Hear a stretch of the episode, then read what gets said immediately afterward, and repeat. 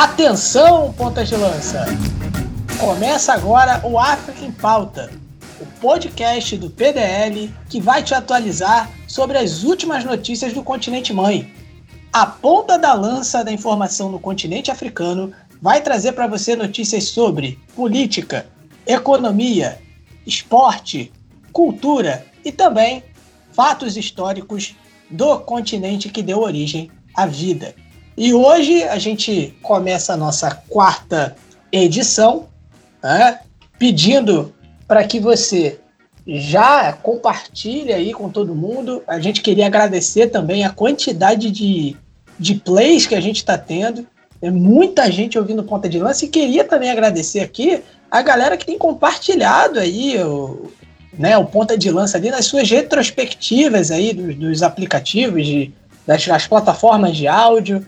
Né, agradecer. Tivemos aí, inclusive, também o Matias é, do Xadrez Verbal é, compartilhando lá que nós somos o podcast mais ouvido por ele, uma das plataformas de áudio. Isso pra gente é uma honra enorme. A gente tem mais gente ali que, enfim, que, que ouve a gente, que a gente está entre os cinco podcasts mais ouvidos, junto com, por exemplo, Xadrez Verbal, Fronteiras Invisíveis do Futebol, é, o podcast do, do, do Estado de São Paulo, se eu não me engano, ou do, da Folha de São Paulo, perdão. É, então, assim, para a gente é uma honra muito grande chegar aí aos ouvidos de vocês e trazer informações sobre o continente africano, sobre não só sobre futebol, mas de tudo um pouco, né, Luiz? Isso aí, Marcos. É, a gente vem agora para o nosso quarto, quarto episódio do África em Pauta com, enfim, com um feedback muito bacana do pessoal também, isso que é o que mais importa, né? E também depois vem os números, que na verdade esses números são pessoas, né? Então, quando a gente fala números, né? A gente está falando também de pessoas, então é, são tão, muitas pessoas, né? E nesse, nesse lance dos algoritmos de números acabam, a gente acaba traduzindo em números, mas assim, a todo o pessoal de todo o Brasil que vem nos escutando. Depois no final a gente vai mandar alguns abraços e tudo mais. Mas de certa forma eu queria agradecer todo o pessoal que tem nos escutado e convidar agora para a gente colocar os fonezinhos ou quem não usa fone, né? Quem está no busão agora, quem está em casa, quem está cozinhando, tomando banho, fazendo, escrevendo algo, alguma coisa que você estiver fazendo. Fica de boa que agora a gente vai aí falar muito sobre o continente africano que nessas últimas duas semanas aí, né, para variar, tem sido bastante movimentado.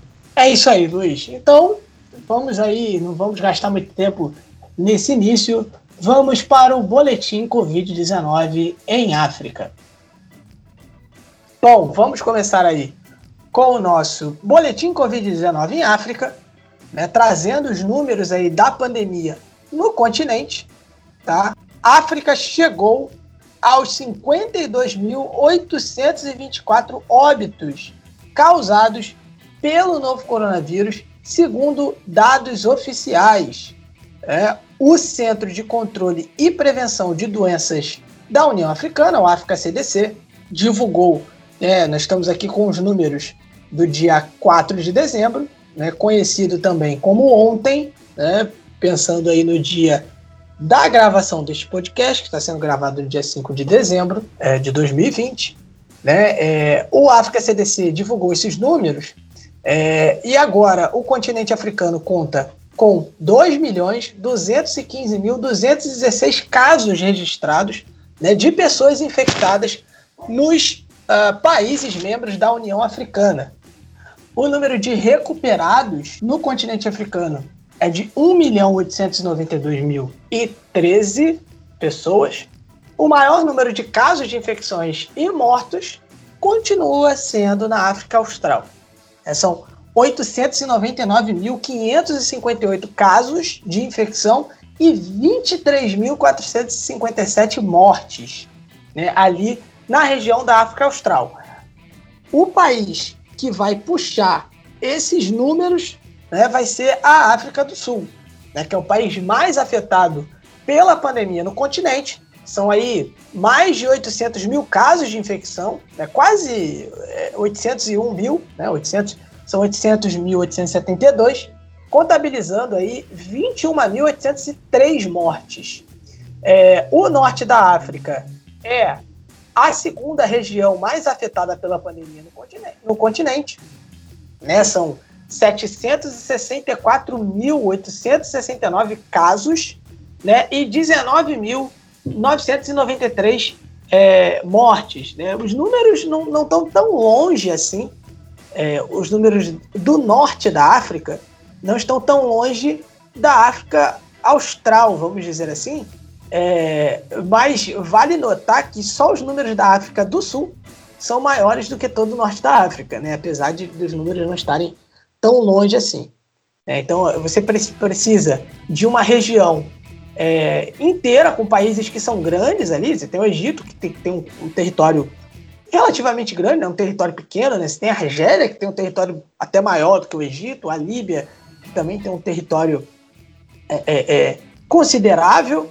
E tem outros países com, com, territórios um pouquinho menores na região. Como, por exemplo, a África do Sul, é, que é o maior território, vamos dizer assim, da, da África Austral, tem, tem um número bem maior. Aí, obviamente, a gente está fazendo esse, esse comparativo né, de, de, de tamanho, extensão territorial e, e, número de casos, mas enfim, só para deixar claro, né, mostrar aí, dar esse destaque assim, para a quantidade de casos na África do Sul, né, como a África do Sul realmente é, é, tem ali uma, uma predominância aí nesses números de casos da Covid-19 no continente africano. Então, né, falando aí da uh, uh, do norte da África, a gente passa também para a África Oriental, como a gente sempre alerta, uma região onde os números são um pouco complicados de analisar por conta da atitude de alguns governos ali em relação à pandemia do novo coronavírus, né? mas a região, segundo os dados do África CDC, é, é, contabiliza ali 277.036 casos com 5.284 mortos. A África Ocidental tem 207.647 casos e 2.890 mortes. E a África Central, 66.106 casos com 1.200 óbitos. Tá? Então, a África do Sul ela lidera o ranking, vamos dizer assim, de casos e, e mortes. O Egito é o segundo país africano com mais é, mortes né? É, é, tem aí 6.713 mortos e 117.156 infectados. O Marrocos, ele vem logo a seguir, são 6.063 vítimas, enquanto você ouve um cachorro uivando, né? Isso nos lembra que a vida do podcaster com sérias restrições orçamentárias não é fácil. Né? Então fica o disclaimer aí, enfim, é, é o cachorro rivando, é a moto, é a siderúrgica captando, às vezes é o avião fazendo a manobra aqui na base aérea. Tem dia que eu penso que, começo, que começou a Terceira Guerra Mundial, Luiz. Eu, eu tenho essa impressão, às vezes, por conta do, do fluxo de aviões aqui na área, o fluxo de manobras feitas exatamente acima do meu, do meu lar. E exatamente no momento de gravação dos nossos podcasts. Ah, é. Exatamente. É momento de gravação de podcast e aula online. Isso é, é, é normal acontecer. Mas, enfim, é, o Marrocos são 6.063 vítimas mortais, 368.624 casos de infecção. É, depois nós temos aí a Tunísia, com 99.280 infectados e 3.359 mortos os números que se mantiveram aí é, nas últimas 24 horas, na verdade. A Argélia aparece logo depois com 85.927 infecções, 2.463 mortes. A Etiópia, que a gente vai falar mais uma vez da Etiópia hoje, é, são 111.579 casos, 1.724 mortos. E a Nigéria, país mais populoso do continente, é, tem 68.303 infectados, 1.179 óbitos, tá? Passando ali pelos países que têm como língua oficial a língua portuguesa, ali no continente africano, é, repetindo a informação que tem, por exemplo, Guiné Equatorial, é, que, enfim, tem a língua portuguesa como oficial, mas de fato não fala português, né? Mas enfim, a gente registra aqui 352 óbitos em Angola, dentro dos 15.361 casos no país. Depois nós temos ali Moçambique, com, com 132 mortos e 15.918 casos. Moçambique, que hoje a gente vai fazer uma ligação muito especial com Moçambique. Né? Enfim, vamos receber ali é, algumas informações do país, vamos ter um giro ali no país com o nosso amigo Alexandre, direto de Moçambique, que mandou aí através é, é, do, do, nosso querido Rubens Guilherme Santos, o guia, é, um áudio ali falando de algumas notícias do país é, ali uh, da África Oriental. Né? Então nós temos Moçambique, aí Cabo Verde. Em Cabo Verde nós temos 107 mortos, 10.938 casos, Guiné Equatorial 85 mortos, 5.159 casos, Guiné-Bissau 44 mortos dentro de 2.441 casos e São Tomé e Príncipe com 17 mortos em 997 casos, quase mil casos aí, em São Tomé e Príncipe. A gente sempre lembra que o primeiro caso da Covid-19 em África aconteceu no Egito em 14 de fevereiro e que duas semanas depois, no dia 28 de fevereiro, a, é, a Covid-19 foi registrada na África subsaariana, na Nigéria, como nós já dissemos, o país mais populoso do continente. Tá? Então, como nós falamos né, é, no início, são 52.824 óbitos. Só para a gente colocar num quadro geral, no mundo, no mundo, nós temos aí 1 milhão 500 mil e 38 mortos pela nova Covid-19. Um milhão e meio de mortos na Covid, pela nova, é, pelo novo coronavírus, né? Então, desse, desse 1 milhão e meio, 52 mil, é, quase 53 mil, foram no continente africano. Tá? Então, só para a gente colocar aí é, é, dentro desse número é, o quanto dessas mortes aí no, no mundo são do continente africano, ok? Então, passado aí o nosso boletim Covid-19, nós vamos entrar para as notícias do continente africano no geral, né? e nós vamos começar aqui com uma notícia um tanto quanto curiosa. Né? Na verdade, enfim, nós vamos falar sobre de um queniano ah, enfim, eu vou dar a manchete e você explica pra gente, por favor. A seguinte, a, a manchete é a seguinte: homem keniano que acordou em necrotério morre.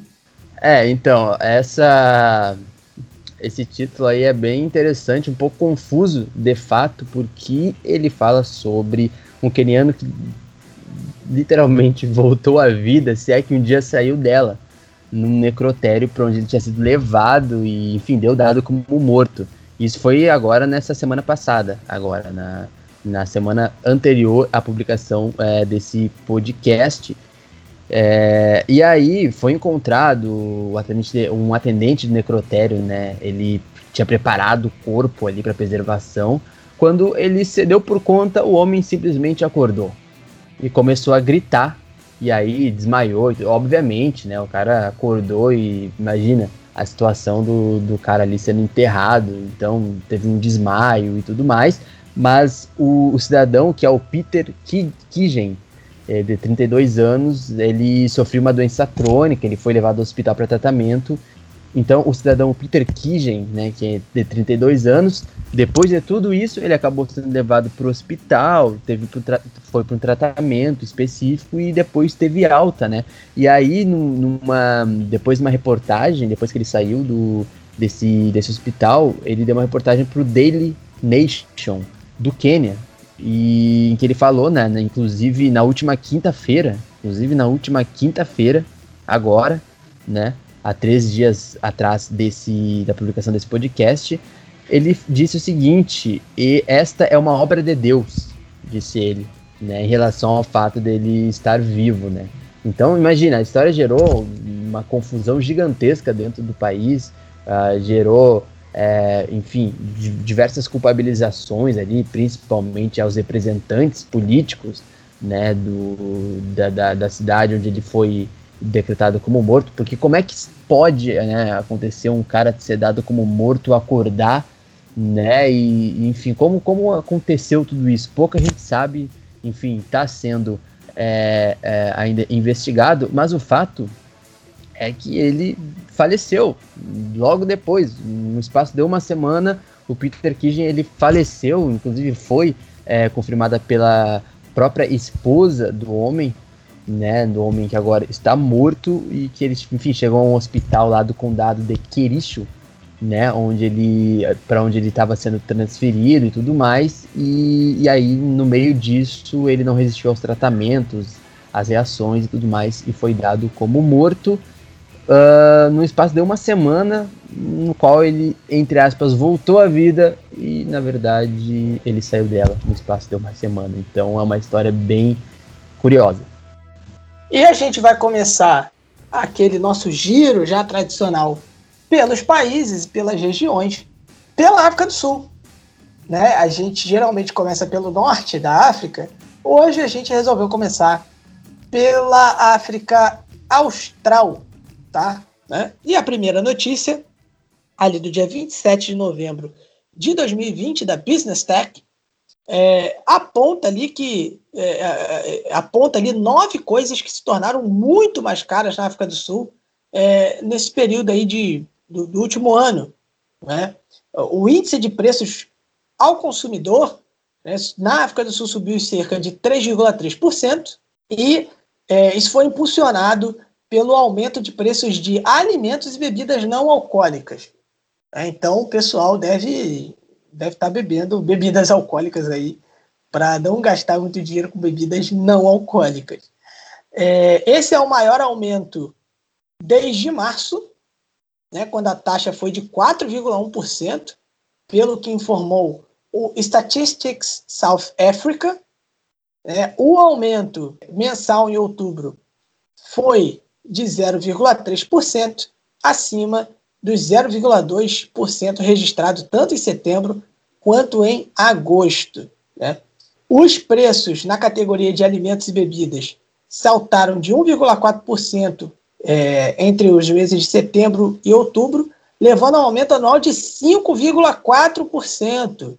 Tá? Esse é o maior aumento anual para a categoria desde setembro de 2017, quando o país estava vindo de uma seca. Você tem também, aí no caso, a inflação subindo nos últimos sete meses também. Tem um gráfico muito interessante ali na matéria falando sobre isso.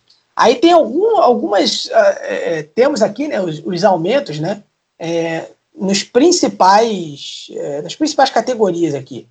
Teve um aumento de 13,9% nas frutas, óleos e gorduras, 9,7%.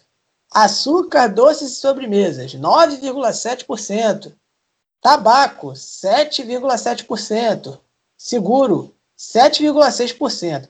É engraçado, né? Como o tabaco aumentou, acho que de repente os seguros poderiam. Depende do tipo de seguro, né? Se fosse seguro de vida, eu acho que talvez tinha que cair.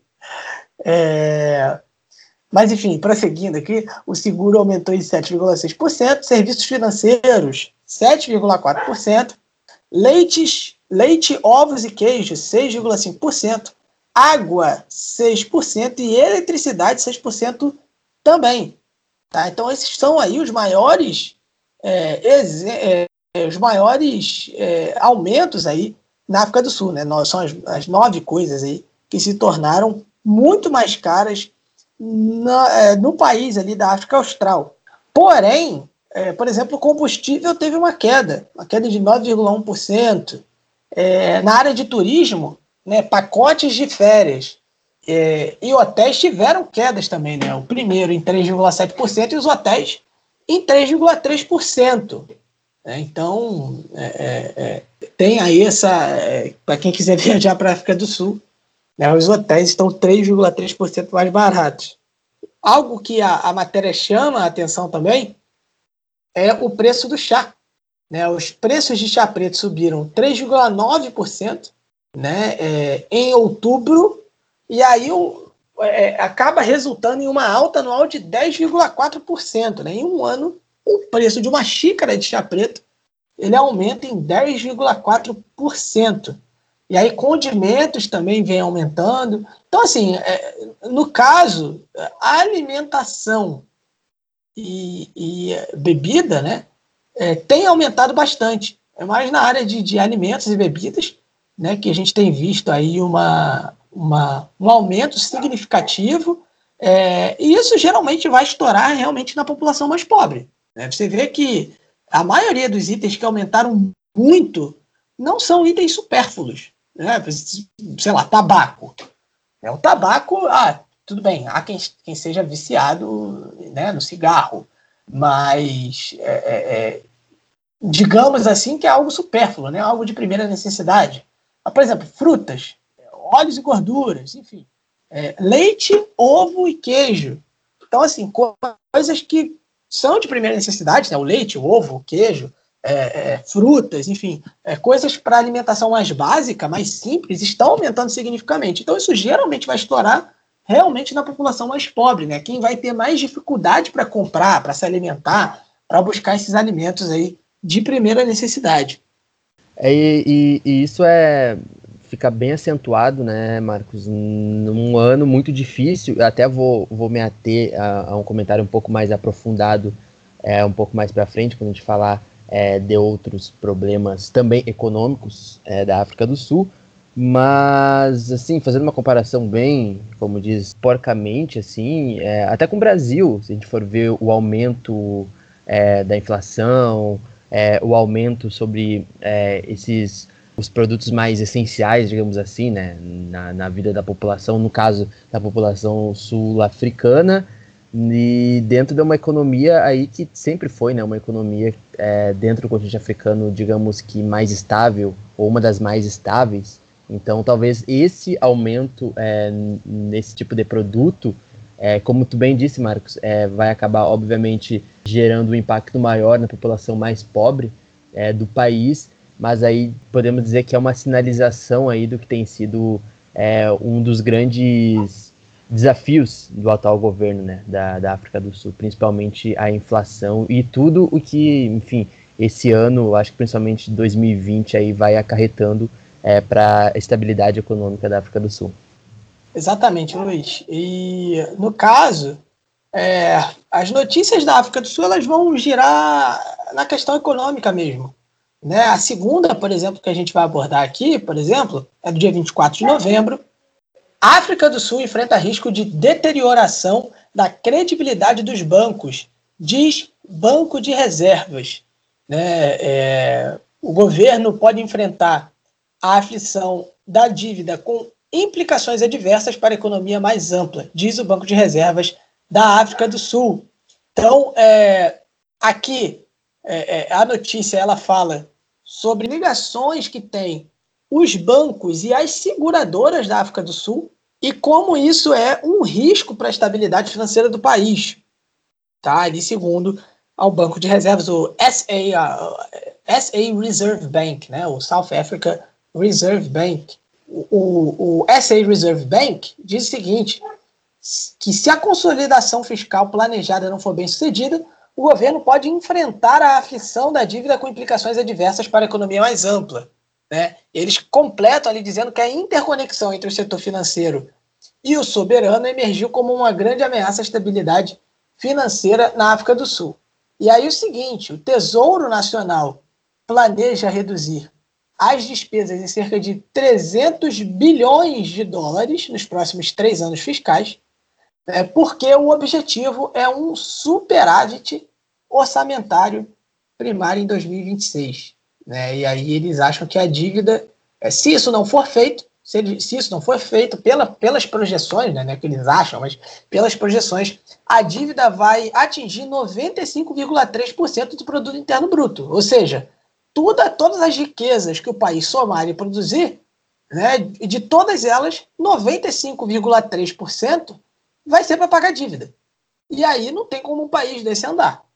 É, se você gasta 95% de todas as riquezas né, que você tem para pagar dívida, né, sobra aí 5% para você gerir um país inteiro. E, e nada anda.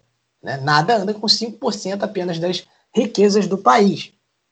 É, a matéria cita aqui que Em contrapartida, em contrapartida, é, o ministro das Finanças, o Tito Mboweni, o, perdão, o Tito Mboweni, né, ele, ele vem aí fazendo esforços para reduzir é, a conta salarial do governo, que aumentou 51%. No caso, é o gasto né, com salários funcionários do governo. E isso acaba sendo né, ali uma. acaba havendo uma tensão, porque alguns grupos trabalhistas são contra né, o corte ali de funcionários do governo, enfim, esse, esse corte, entre aspas, é, nos gastos do governo com é, é, esse pessoal, né? Enfim, isso daí implicaria em corte de funcionários, em de repente corte de cargos é, e tudo mais.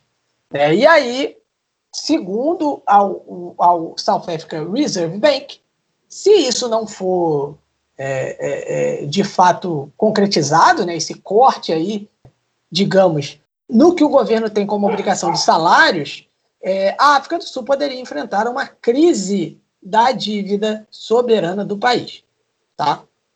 Então, esses riscos aí que foram sinalizados pelo Banco Central é, incluem aí, por exemplo, uma deterioração da credibilidade dos bancos e das seguradoras do país.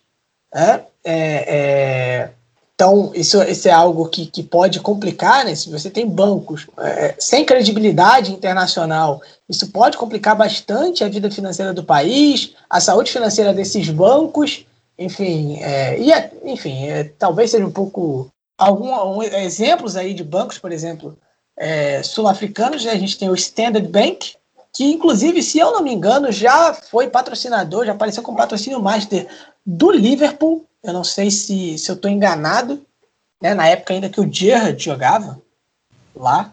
É, muito provavelmente sim. Também me sim, recordo né? de algo assim. Sim, sim. É, e a gente tem também o citado aqui, o First, o first Hand. Né? Hand é a, é, a, é a moeda da África do Sul, o nome do banco é First Hand. É, e aí a, as avaliações da dívida desse, é, de dívida desses bancos é, podem ali sofrer uma deterioração, tá? Então, é, nós temos aí essa primeira, essa segunda situação e conectado justamente ao seguinte, é, ao rebaixamento de crédito é, é, é, da África do Sul. Né? A África do Sul ela já passou do ponto em que as agências de classificação de crédito vão dar ao país o benefício da dúvida sobre reformas de crescimento. Esse é um dado dos economistas ali do Bureau for Economic Research, né, o BR. Essa é uma notícia também abordada ali pela Business Tech, Luiz, e mostra mais um, é, mais um problema aí da, da economia da África do Sul. Né? Enfim, a, a, a Fitch, e a SIP Global tem perspectivas aí bem fracas de, de classificação de crédito para a África do Sul, mas a FIT, no caso, ultrapassou. Antes era a Standard Poor's, né, a SP, é, tinha a classificação mais fraca, mais baixa para a África do Sul, mas a FIT ultrapassou. Né? Enfim, daqui a pouco a gente pode até entrar um pouco mais em detalhes sobre isso, Luiz, mas a África do Sul aí, perante ao, ao mundo, né? Enfim, a economia internacional com é, é, péssimas notícias aí recentemente. Isso aí, Marcos. E, e, eu acho que esse case da África do Sul é bem interessante para a gente compreender como tem sido é, o desenvolvimento das nações africanas nos últimos anos, o quanto é, diversas é, nações africanas é, conseguiram, digamos, até certo ponto, aquele boom econômico, né? principalmente em relação ao PIB, em, em relação ao mercado interno principalmente, mas também externo, e a África do Sul é um desses exemplos. Né? A África do Sul até 2016 havia voltado a ser a grande potência do continente africano é, em relação ao PIB, e como eu disse, e agora dando uma, uma aprofundando um pouquinho melhor sobre esse ano na África do Sul, eu acho que é, diversos países africanos é, conseguiram esse boom nos últimos anos, é, conseguir uma melhoria. Alguns países conseguindo ali, eu acho que a África do Sul também é um desses casos em que começa a surgir de forma mais igual, mas de forma mais impactante, uma classe média, uma nova classe média consumidora, e a África do Sul também faz parte disso, que conseguiu alavancar também, de certa forma, a economia desses países. Mas eu acho que 2020 é um ano que coloca uma pressão muito grande sobre diversos países africanos, né? Sobre diversas óticas, mas principalmente na economia. E na África do Sul, me parece isso, porque o último estudo que, que saiu há cerca de quatro dias mostra que a perspectiva da, na queda do PIB é, anual da África do Sul para 2020 é de cerca de 8,1% é, negativo, né? Há uma queda de uma perspectiva de queda de 8,1% no PIB da África do Sul, que até alguns meses atrás, na, última, na penúltima avaliação agora, tinha sido de 11%, mais de 11% de retração. Então, quer dizer, é muita coisa, né, para um país que sempre foi ali um país, um dos países mais estáveis, né, na economia em relação, se a gente for ver o mundo todo, em relação também ao continente africano, e que agora vai sofrer muito. Acredito que isso vai cair também, e já está caindo muito na figura do, do presidente, da, do Ramaphosa, que tem ido, é, a, digamos, aos palanques, não aos palanques como a gente conhece, porque, enfim, tá, estamos no coronavírus, mas em relação à, à imprensa, falar sobre é, essa questão, inclusive fazendo ali uma, uma oposição, digamos assim, a essas versões, a esses levantamentos econômicos e tal, mas na verdade isso diz muito também sobre algumas medidas que a África do Sul tomou durante a pandemia. É, algumas uh, atitudes, na minha visão, um pouco até atrasadas, prevendo que foi o coronavírus e até nesse quesito a África do Sul acabou provando o, o, o, o veneno, que foi um aumento né, grandioso dos casos, e aí depois que foi se fazer é, as grandes testagens, e até então a África do Sul, quando viu, já estava com a água no pescoço né, em relação ao coronavírus, em relação aos casos, em relação às infecções, em relação aos óbitos. Mas para além disso, eu acho que a África do Sul vai aí com esse rebaixamento também é um indício também de uma fragilidade da África do Sul em receber apoios, em receber investimentos de fora. Eu acho que esse é o grande problema que o Ramaphosa vai ter que resolver nos próximos anos. Como a África do Sul voltar a ser algo atraente para os investidores. Porque a gente está falando de, de, economia, a gente está falando, enfim, de investimentos, né, de política interna e política externa. Mas pelo que eu vejo, pelo que eu faço dos levantamentos do, dos dados e do contexto é, dos últimos anos na África do Sul, um dos grandes desafios vai ser, de fato, voltar a tornar a África do Sul um local de investimento. Né? No momento em que, como a gente já falou no último episódio, alguns países estão experimentando ali alguns investimentos de fora, principalmente da China e da Rússia, e a África do Sul parece que deu uma estagnada nessa atratividade em relação ao comércio, em relação ao turismo, que é muito forte na África do Sul. Então, a gente tem que ficar de olho nisso. Isso, Luiz. E vale ressaltar algo que a gente disse no episódio passado, que a pandemia do novo coronavírus talvez seja aí um fator que balance um pouco a, a, a questão política.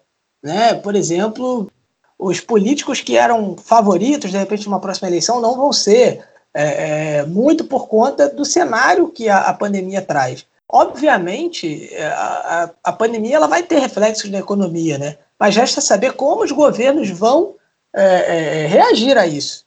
Né? E a África do Sul, ela, enfim, está em maus lençóis aí do lado da economia, enfim, como nós dissemos aí, várias é, é, é, é empresas de classificação, né, agências de classificação de crédito estão aí descrentes com relação à África do Sul, dizendo até que, mesmo que haja alguma reforma e tal, o que faz, o que faz subir a nota aí na avaliação dessas agências, né, algumas reformas e tudo mais, eles acham que os impactos vão ser limitados na economia.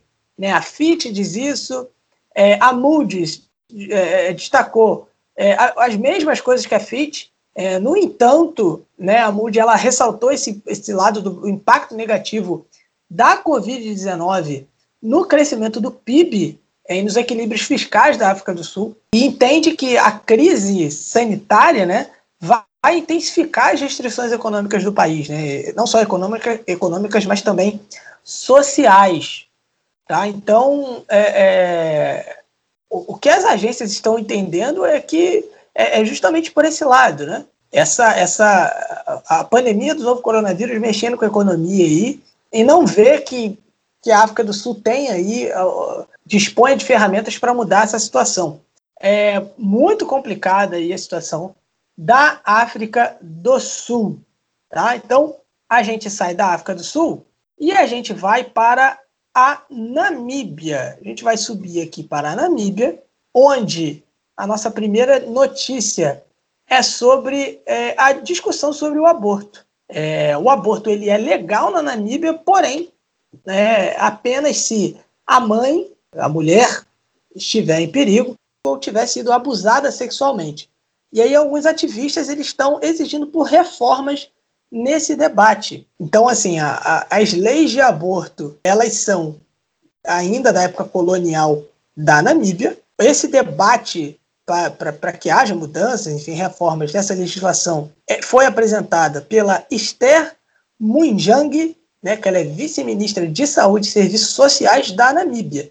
Esses protestos, é, é, os protestos né, por parte dos ativistas exigindo reformas eles começaram a crescer recentemente, de ativistas anti-aborto cresceram, e também os dos defensores do, né, dos direitos de aborto também cresceram. Ambos os lados passaram a fazer protestos é, e, enfim, colocar ali a sua opinião. Então, o debate ele está nas ruas, né? ele já está nas ruas sobre essa questão. No caso, a Moon Jang, ela deu uma declaração ainda em 25 de junho, né, já faz um tempinho, é, eu vou abrir aspas aqui para ela, ela disse o seguinte: legalizando, legalizando ou não, o aborto é uma realidade na sociedade. Portanto, a necessidade de debater sobre ele, pesar os prós e contras, as vantagens e desvantagens, para que nós, como pais, tome, é, é, tomemos decisões informadas, né, enfim, que é, é, é necessário, né, esse debate é necessário. E aí ela, ela fez essa declaração na Assembleia Nacional. Tá? Então, ela quer, ela quer que esse debate seja feito é, pelos legisladores, né? enfim, pelo legislativo do país, para que seja tomada uma decisão de manter ou revogar essa lei na Namíbia. Né? Então, assim, os protestos eles vêm crescendo, o debate ele está posto. Há ali alguns dados, enfim, que mostram o país teve, por exemplo, em 2016, por exemplo, casos ali, 7.335 casos de abortos ilegais, isso em instalações do Estado. Então, é, enfim, o, o, aborto ilegal ele está acontecendo, e aí há uma discussão se é possível ali haver uma reforma nas leis anti-aborto do país, né, para tentar tratar essa realidade, ou, é, enfim, se, se a tática seria, na verdade, é combater o aborto ilegal ou se, enfim, é, como, como isso vai acontecer, né? Então, o, debate já está posto na, na, na, sociedade da Namíbia e aí resta a nós aí, é, resta a nós, né? Deixar claro aqui, acompanhar a situação, né? Enfim, como nós dissemos, os protestos ali em Windhoek, a capital da Namíbia, eles vêm crescendo, o debate ele vem crescendo e a gente vai acompanhar, Luiz. E, e uma das uma da, das grandes questões aí desses é, protestos, Marcos, e o pessoal também que nos ouve, é o fato de, o fato de que essa lei, a chamada Lei do Aborto e Esterilização da Namíbia, é datada de 1975 e ela é baseada na mesma lei de aborto que era existente na época do apartheid na África do Sul. Talvez uma das grandes polêmicas, pelo menos a partir é, de quem é a favor do movimento a favor do, do aborto, por exemplo, é que se reforme essa lei que é baseada, é, enfim, na, no sistema de, de, apartheid na África do Sul, que depois ainda foi, revog, foi revogada é, em 96, foi revogada em 97, na verdade, mas foi votada em 96, logo quando o Nelson Mandela assumiu, né, pós ali apartheid. Então tem toda essa polêmica do fato de que essa lei ela fala que o aborto é ilegal, né, pra, como tu disse, para mulheres e meninas, né, exceto em, exceto em casos, né, que envolvam incesto, estupro, é, ou, ou o momento em que a vida da criança está em perigo, né, ou a mãe. Só que, é, e aí colocando esse debate e sobre esse ponto específico né, da formação dessa lei num contexto em que, por exemplo, na África do Sul, é, essa lei ela existia como um fato, né, no sistema de legislação, ela era usada para segregar e discriminar os sul-africanos não brancos, né? Então ela era usada é, como é, um um, como um sistema é, político, legislativo pela elite branca na época, né? Que era quem que era o próprio regime do apartheid, né, como um sistema para, digamos que, entre aspas, frear ali a, a procriação de sul-africanos não brancos. Então, isso, é, a lei em si é totalmente é, racista, é totalmente racista. As normas, né, é, em que ela foi regida. E essa mesma lei que já foi revogada na África do Sul, ela ainda opera na Namíbia. Aí essa é a grande questão. E na África do Sul, é, procurando alguns relatos, é, procurando reportagens, a gente vê que apesar de na África do Sul ter uma, uma da, das leis em relação ao aborto, digamos que mais justas, do ponto de vista de quem acredita que, é, que o aborto é algo mais justo para a vida das mulheres, a aplicabilidade disso de fato não existe porque aí tem todas outras questões em relação como a, o, o próprio sistema de saúde do país age, como o governo age com as informações. Então, se a gente for ver como é a aplicabilidade da, da lei do aborto, por exemplo, em alguns países como a África do Sul, que deveria ser algo que no papel é bonito e tal, na verdade, no cotidiano das mulheres acaba não tendo uma grande aplicação, uma grande efetividade dessas leis. E aí, enfim, esse é um debate que, obviamente, a gente a gente se coloca no lugar enquanto homens, né? Então é, acaba sendo difícil da gente é, colocar alguns outros pontos ah, para além do, do, dos pontos técnicos, de levantamentos também, sabe? Que tem várias outras questões também que uma mulher pode exemplificar e pode vivencia, né, e pode é, colocar mais no debate. Inclusive a gente está sempre aberto aí, né, né, Marcos, ali no nosso YouTube principalmente, o pessoal pode comentar, colocar é, a sua visão sobre isso. Mas, de fato, na África do Sul, por exemplo, onde tem essa lei que ela seria um exemplo, na prática ela acaba recaindo, por exemplo, em caso de que muitas das mulheres sul-africanas ainda continuam fazendo o processo de aborto, né, é, em clínicas ilegais, em clínicas clandestinas. Então, enfim, é muito disso daí, né? Como a gente consegue discutir isso e em caso de aplicação em como, como isso se torna efetivo de fato para mulheres normalmente as que são mais afetadas, né, que são mulheres pobres, né, e, e de comunidades mais pobres. Então fica também esse contexto aí de como, enfim, de como está sendo é, tratada, né, esse debate a partir dessa lei que ainda é que ainda está em vigor na Namíbia desde 1975. Isso aí, Luiz. É... Agora a gente vai continuar na Namíbia é uma notícia curiosa que, enfim, já até rodou bastante aí no, no Twitter. Algumas pessoas já viram. É... Bom, vamos, é, vamos lá, né? Vamos, vamos para a manchete, que é a seguinte: Adolf Hitler vence a eleição na Namíbia. Político com o nome de líder nazista busca vitória, mas promete. Abre aspas. Não estou lutando pela dominação mundial. É, o nome dele é Adolf Hitler Unona, né? Adolf Hitler Unona. Ele foi eleito com 85% dos votos ali para uma vaga no Conselho Regional na Namíbia. Né? É, ele é, afirmou que o pai dele deu um nome para ele sem saber o que o, o que, o que significava né? o, o, o nome. Tipo, é, é, por exemplo, por exemplo, vou dar um exemplo aqui. Na década de 90, década de, de 90, né, na verdade, teve muita gente que nasceu e ganhou o nome de, de Diego. Né, 80, final dos anos 80 e início dos anos 90, por conta do Maradona. Então, mas as pessoas sabiam porque estavam dando esse nome. Né? É, de uns tempos para cá também teve muito Ronaldo, Romário, é, e por aí vai. Né? Você tem, por exemplo, eu estou usando aqui o, o exemplo do futebol, porque Copa do Mundo e tal, e acaba pautando muito. Né? Eu, por exemplo, conheço um rapaz que se chama Klinsmann, por conta do, do, do atacante, né? do, do Jürgen Klinsmann, que agora é técnico, já foi técnico da seleção alemã, inclusive, na Copa do Mundo de 2006. Então, mas era por causa disso, né? Enfim, as pessoas é, viam o nome, viam o jogador e, e gostavam e colocavam o nome. Agora, o, Adolf Hitler, aí, o pai do, do, do, do Adolf Hitler, o Nona, de repente, não sei se ele gostou da sonoridade do nome, não sei, enfim, colocou o nome.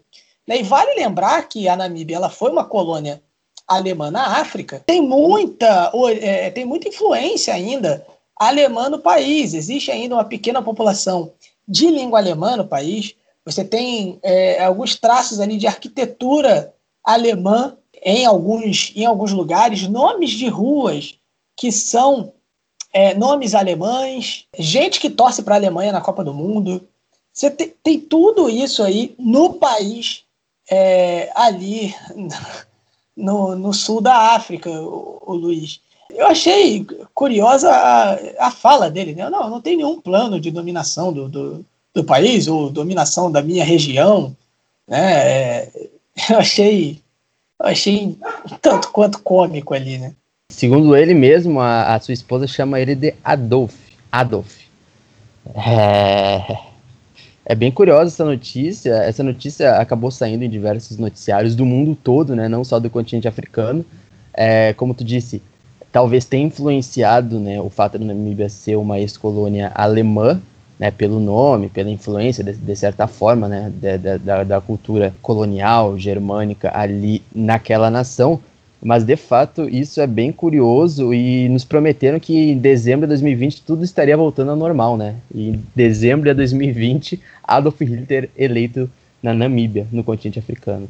Então o meme está feito falando sério também, é, ele, ele, acabou ganhando ali de lavada, né, do, do, do, do opositor dele ali, 1.196 votos, e o outro ficou com 213 é, votos. É, é, bem curioso, né, é, isso inclusive, quando se fala muito desse nome, né, do, do Adolf Hitler, né, e do peso que tem é, para a história do mundo inteiro e, e, como aconteceu, e como é o nazismo, e ainda como tem existente correntes, né, é, no mundo inteiro, né, de neonazis e tal, e acaba sendo algo bem curioso. Esperamos, né, esperamos que de fato ele não queira dominar o mundo inteiro, esperamos que de fato seja um político aí que faça o melhor, né, para a Namíbia, porque o peso do nome de fato não não tem como tirar, né.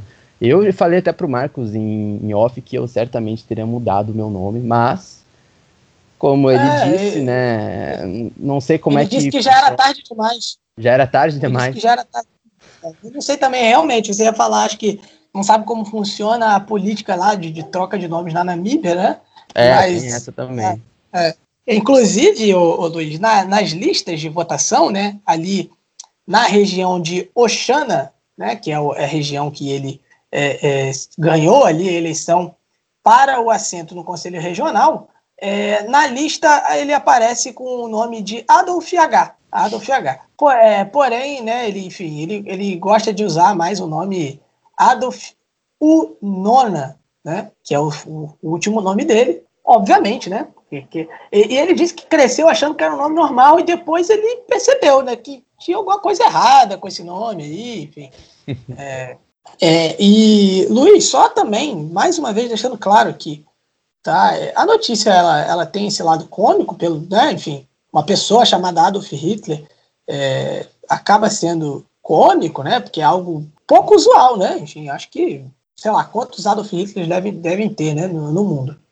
Mas aqui fica o registro de que a gente não está querendo banalizar nem o, o que Hitler fez, né? Enfim, a, a todo o histórico dele genocida, é, é, ditatorial, é, antissemitista, né, justamente também em tempos que o antissemitismo ele vem ganhando também uma tolerânciazinha, né, isso é algo que eu estou falando por mim aqui, porque é algo que eu observo bastante. Então, de maneira nenhuma, né? Eu, inclusive, estava comentando com o Luiz em off que um dos memes que eu mais odeio do, do Twitter, por exemplo, é o tal de fulano não gosta de tal coisa, ah, é nazista. Eu acho assim uma certa banalização do, do que foi o nazismo, né? Então, assim, em nenhum momento a gente está querendo banalizar aqui, mas assim, é, é que o nome do cara é Adolf Hitler mesmo, entendeu?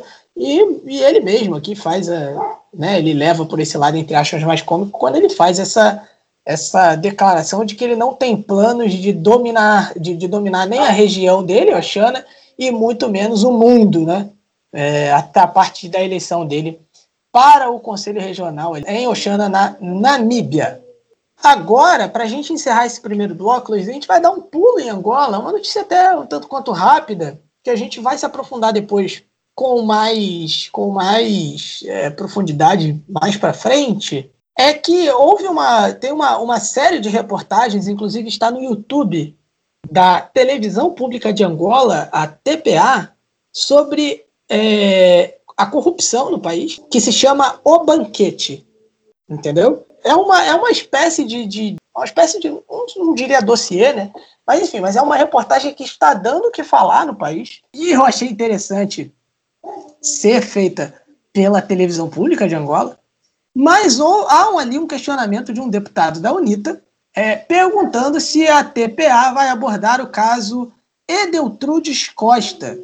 Edeltrudes Costa, ele é o braço direito do J. Low, do João Lourenço, ele é chefe de gabinete do J. Low, presidente do país. Tá? Então, assim, é, é essa série de, de reportagens, O Banquete, né, da televisão pública de Angola, é, ela está é, é, sendo muito falada, mas a opinião a, a está meio dividida. Né?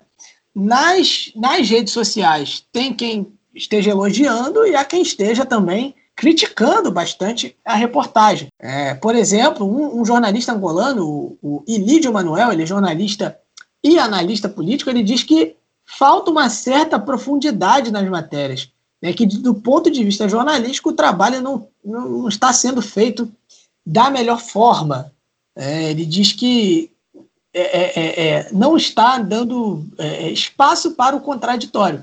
Já o Nelito Ecuicui, né, que ele é da União Nacional para a Independência Total de Angola, a UNITA, principal partido opositor do MPLA, é, ele disse que não tem nada de novo no que está sendo apresentado nas reportagens. Na verdade, é, o que está acontecendo ali são coisas que, que, todo mundo já sabe e que só estão sendo é, é, noticiadas ali e tudo mais. Nós conhecemos perfeitamente todos que delapidaram o erário público. Nós sabemos o que eles fizeram com os nossos dinheiros, né? Infelizmente, essas pessoas ainda continuam a viver à custa do povo angolano. Então ele está jogando aí para cima do MPLA, enfim, que governa o país desde que o país é país. O deputado da UNITA, ele acusa o presidente angolano, J. Lo, de querer justificar que está combatendo a corrupção, né? enfim, é, ele, ele, ele diz o seguinte, vou abrir aspas aqui, ele quer justificar a moralização da sociedade. Há aqui uma contradição muito grande.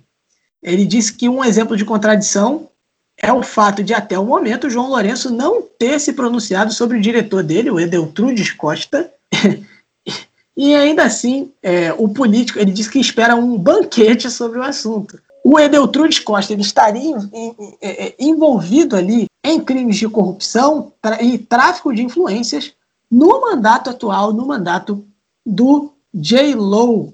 É, essa, essa reportagem eu recomendo que vejam, tá? Tá no YouTube da TPA. É só procurar lá, né, no, no YouTube, Televisão Pública de Angola, ou enfim, TPA, que fala, enfim, sobre diversos casos de, de corrupção, é, desvio de dinheiro público, tudo isso, e eles classificam isso como um banquete ali por parte das autoridades. Né? Então, é, fica aí a sugestão. Bom, então a gente encerra esse primeiro bloco com essa notícia, e nós vamos agora para o resgate histórico, né? o quadro do África em Pauta, que traz aí para a gente várias informações históricas do continente mãe, na voz dele, o nosso hitmaker Bruno Negrão, que é, na última semana não pôde participar, na última, no último episódio, né, por questões ali de agenda e tal, é, ficou um pouco complicado, mas dessa vez ele está aqui conosco, então curtam o resgate histórico. Com licença, gurizada, salve, salve. Aqui é o Bruno Negrão e a gente está começando agora mais um resgate histórico, né? O quadro em que a gente relembra os acontecimentos históricos relacionados ao continente africano, os fatos, acontecimentos, personagens, ícones, né? E a gente traz isso de uma forma de fazer esse resgate, de olhar para o passado para entender o presente e reverenciar a memória de alguns ícones. Enfim, a gente abre o calendário e faz esse TBT nas datas mais próximas, né? Uh, seguindo então essa nossa jornada com o resgate histórico, a gente vai falar um pouco agora dos primeiros dias do mês de dezembro, que é quando está sendo lançado esse episódio, e a gente já começa com a data de 5 de dezembro de 2013. sete anos atrás, em que infelizmente houve o falecimento de Nelson Mandela, aos 95 anos. Nelson Mandela, né, só contextualizando, uma das figuras mais uh, importantes e conhecidas no mundo todo, é, principalmente é, pelo que fez é, dentro da luta contra o apartheid na África do Sul. Ele acabou sendo preso por 27 anos, de 1964 a 1990, e acabou, né, após sair né, desse, longo, desse longo período né, que ele acabou sendo preso, ele acabou se tornando o primeiro presidente da África do Sul pós-apartheid, de 94 até 99. Além disso, ele foi o vencedor né, do Prêmio Nobel da Paz em 1993. É, o Madiba dispensa apresentações, só fiz uma pincelada um pouco na, na sua história, mas Madiba dispensa apresentações. É uma das figuras mais importantes que, do mundo todo, uma das figuras mais conhecidas. Uh, a sua participação na luta contra o apartheid na África do Sul é reconhecida por todos a gente traz essa data, que foi a data do falecimento dele, mas é uma forma de acabar mostrando que mesmo não estando presente, né, em vida com o corpo físico, Mandela ele se permanece extremamente presente na nossa memória e extremamente presente naqueles que têm que lutam contra as desigualdades, que lutam pelos direitos humanos, que lutam contra o racismo, contra o preconceito e contra o ódio antinegro que existe em todo mundo. É, a luta pela emancipação do povo preto também é inspirada no que Mandela uh, fez ao longo de sua vida. Apesar de todas as controvérsias, apesar de todas as polêmicas relacionadas ao seu nome, as, as ideologias, as formas de atuação com que Mandela utilizou, né, tanto antes, do, antes de ser preso e após, durante o período em que comandou a nação sul-africana, uh, apesar de todas essas desavenças, digamos assim, todas as discordâncias que podem ocorrer relacionado ao nome de Mandela, é uma unanimidade o reconhecimento por tudo que ele fez numa luta, na luta contra o apartheid e na luta pela África do Sul. Então relembramos aqui então que dia 5 de, de dezembro completa sete anos da morte de Nelson Mandela, uma figura ímpar que não tem como não lembrarmos aqui neste programa. Seguindo o nosso calendário, no dia 12 de dezembro de 1963.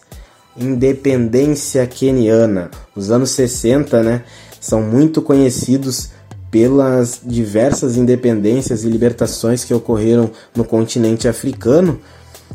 Em 63 foi a vez do Quênia, no final do ano, né, 12 de dezembro, conseguir a libertação dos britânicos, né, da, da colonização britânica, a colonização inglesa que teve dentro das terras quenianas. Traçando um pouco, né, só relembrando um pouco sobre a independência do Quênia, ela foi muito influenciada por uma rebelião que teve anteriormente, que foi liderada pelo Exército da Terra e da Liberdade do Quênia. Mas a rebelião ficou conhecida como a Rebelião Mau Mau. Então esse nome Mau Mau, existem diversas fontes que atribuem o motivo desse nome, mas uma que é a mais aceitada num geral pelos historiadores é que Mau Mau significaria, né, seria uma sigla em Swahili para Mzungu Aendi Ulaya Muafrika Apate Uhuru. Acho que acredito que tenha acertado na pronúncia. Que em português né, significaria Pessoas brancas voltem para sua terra, deixe o africano ser livre. Então, a, a independência queniana foi muito influenciada por essa rebelião Mau e os dois principais nomes que a gente pode trazer aqui devem ser lembrados é Dedan Kimati, que foi um dos principais líderes da rebelião, acabou sendo morto ainda antes da independência, e Jomo Kenyatta, que também foi um dos principais líderes das rebeliões e acabou se tornando o primeiro presidente do, do país. Então esses são os dois principais nomes quando a gente lembra né, da, dessa independência queniana, apesar de ter diversos outros nomes, mas esses são os que a gente acaba trazendo para relembrar e que a gente acaba sempre trazendo esses nomes para que uh, instiguem vocês também a, a querer pesquisar, a querer conhecer um pouco mais essas, esses personagens, essas histórias que tiveram extrema importância para a independência de, no, no, caso, da independência queniana, mas da independência da África no geral, da colonização. Então, seguindo agora na nossa jornada aí do resgate histórico, a gente vai passar no dia, a gente estava no dia 12 de dezembro, né? Só lembrando, e agora a gente passa para o dia 14 de dezembro, mas a gente dá um pulinho para 14 de dezembro de 2010. Os torcedores colorados e os torcedores gremistas já devem relembrar essa data que ficou conhecida como hashtag Mazembe Day. Uh, o mês de novembro né, de 2010 é um mês muito marcante para o futebol africano. O ano de 2010, na verdade, é um ano muito marcante pela Copa do Mundo, mas o mês de dezembro acaba sendo muito marcante pelo Mundial de Clubes, em que o Mazembe se torna o primeiro clube africano a disputar a final do Mundial de Clubes. Ele vence no dia 10 de dezembro de 2010 o Pachuca do México por 1 a 0 e depois no dia 14, uh, que foi o maior feito né, africano no, no, da época e até então não foi superado, só igualado, o Mazembe vence por 2 a 0 o Internacional, é, aquele time que ficou muito marcado pelo Cabangu e pelo Kidiaba, que acabava quicando em campo é, enquanto comemorava os gols do clube. Tinha também um cabelo que era bem marcante, né?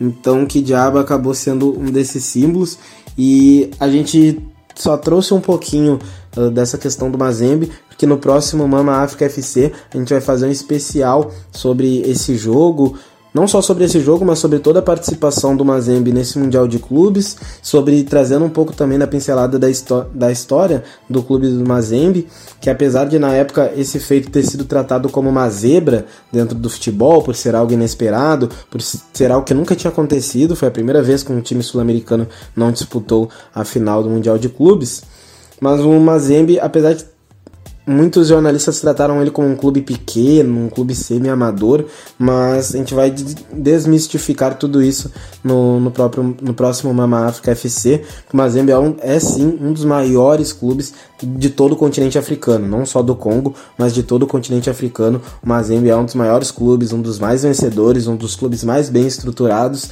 e não foi por acaso, por mera sorte ou por mero azar do Inter que o Mazembe acabou uh, chegando na final do Mundial de Clubes apesar de ter perdido para a Inter de Milão por 3 a 0 na final, mas não foi por acaso, não foi mera sorte, mas sim resultado de um trabalho que já ocorre há bastante tempo e um símbolo, né, uma, que demonstra a força do, do clube uh, a nível mundial, não só a nível continental ou nacional.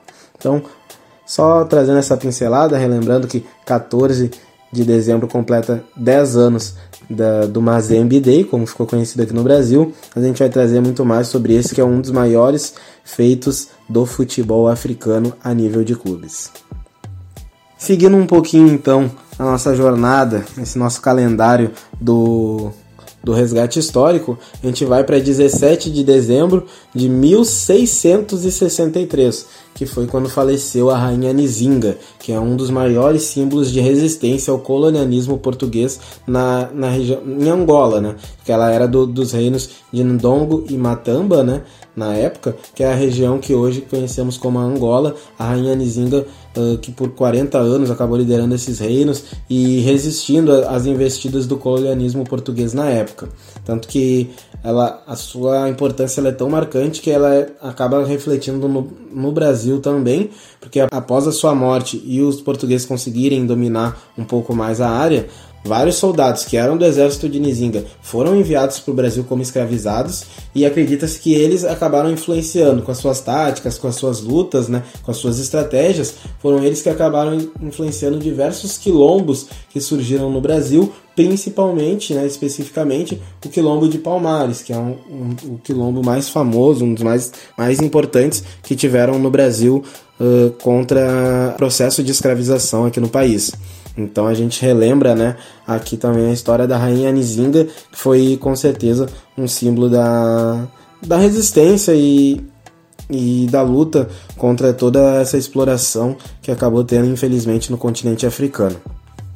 E só mais um diazinho agora para a gente finalizar também, já que a gente começou lá na África do Sul, a gente termina também na África do Sul, pois 18 de dezembro de 1946 nasce Steve Biko, também um ativista eh, na luta né, contra o apartheid na África do Sul, que acabou fundando o movimento da consciência negra. E ele é muito que acabou sendo famoso pelo slogan Black is Beautiful que o, o Marcos, né, nosso professor de inglês, vai, poder dizer com, com, mais precisão, mas essa acho que eu consigo traduzir. Black is beautiful seria negro é bonito, negro é lindo. Então ele acabou sendo famoso por esse, por esse slogan e por toda a, a, a sua participação na luta contra o apartheid na África do Sul. E eu gosto bastante de uma frase dele, é, indico sempre o livro Escrevo o que Quero, que é um livro que tem vários depoimentos, falas, entrevistas com Steve Biko. E tem também uma frase que eu gosto bastante, na qual ele diz, e que acaba sendo linkado né, com o movimento da consciência negra que, que ele encabeçou, que a frase é, abre aspas, ser negro não é uma questão de pigmentação, é uma questão de atitude mental, fecha aspas.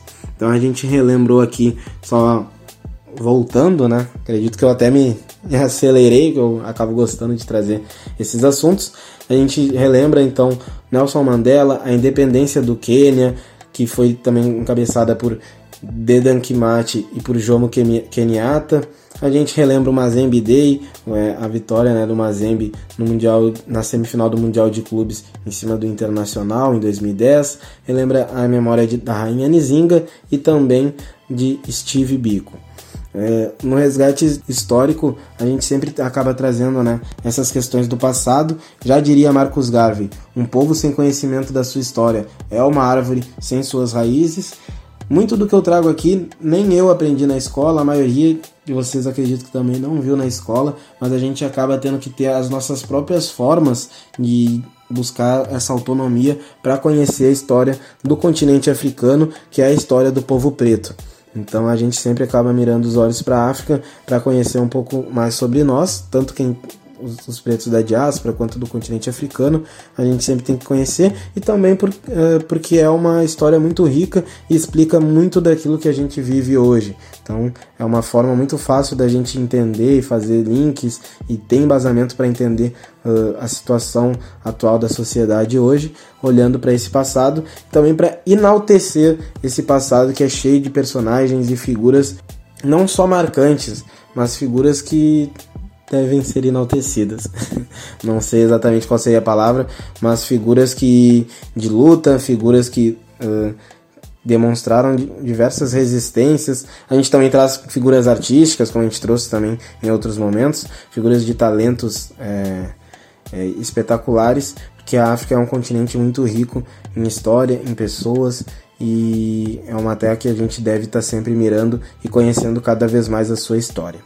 Então, esse é o, o resgate histórico de hoje, né? Procuro sempre não me estender muito, mas sempre lembrando que daí na semana que vem a gente fala um pouco mais sobre esse jogo do Mazembe, tá bom?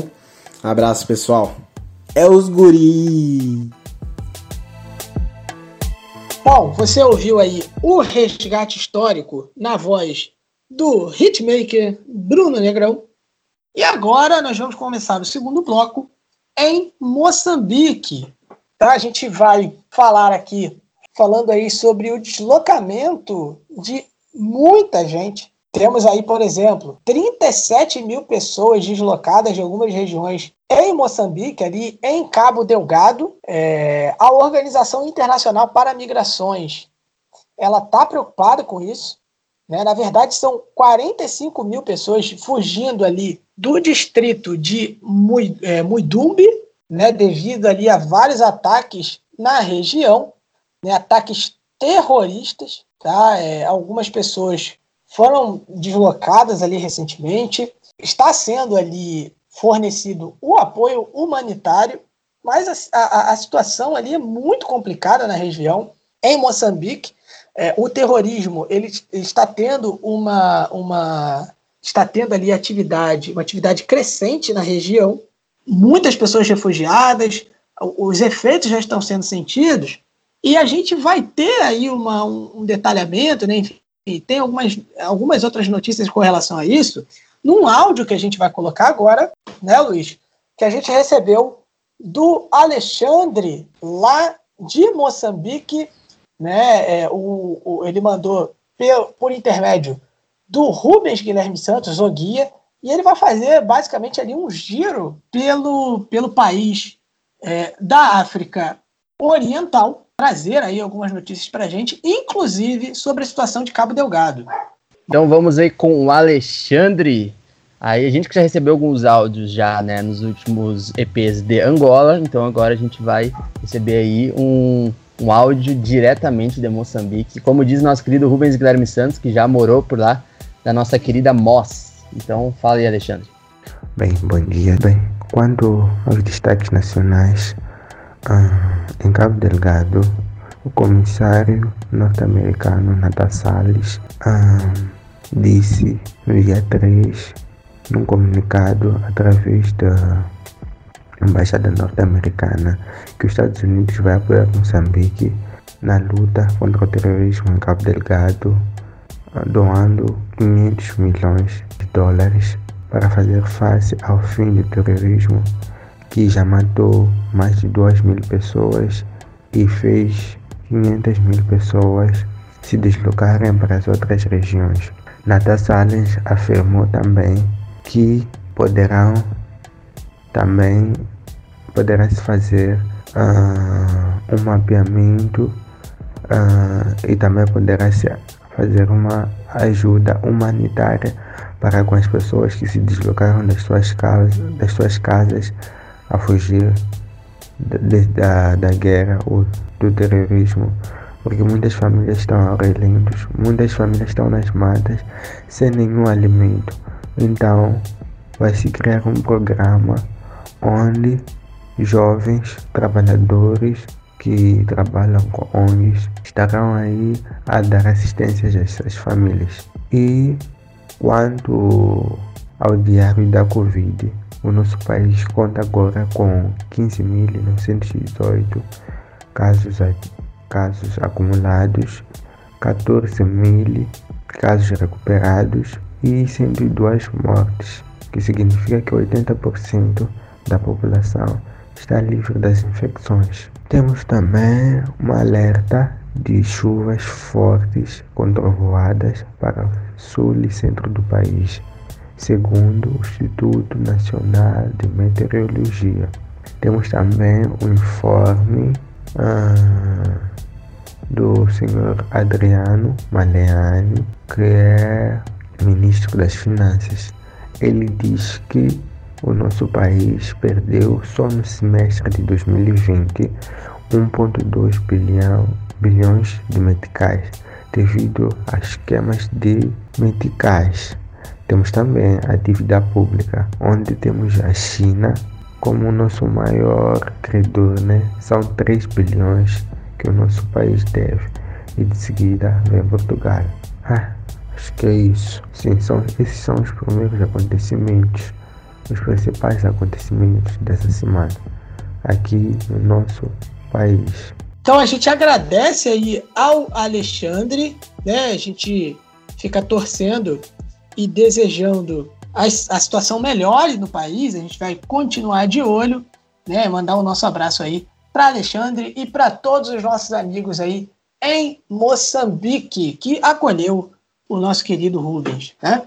Então, vamos agora seguir, vamos subir aí no mapa, nós vamos para a Tanzânia. Né? Apesar da pandemia do Covid-19, a Tanzânia está conseguindo vender café por preços maiores, né? Enfim, está ganhando aí um bom dinheiro nos leilões locais por conta do café. Né? Para você ter uma ideia, um saco de 50 quilos de café arábica, né, vendido a 133 dólares no último leilão em 5 de novembro, né, aponta aí um crescimento razoável, porque, por exemplo, em 2000, é, entre 2019 e 2020, essa mesma quantidade era vendida por 117 dólares. Então, a Tanzânia vem aí né, é, recebendo mais dinheiro nessa, nessa área. Gerente de vendas e marketing do Conselho de Café da Tanzânia, o Frank Nyarusi, ele disse que o preço local do café era maior do que o preço da exportação, né? mas agora as coisas estão se equilibrando. Ele disse o seguinte, vamos abrir aspas aqui, que o impacto da Covid-19 não foi tão grave.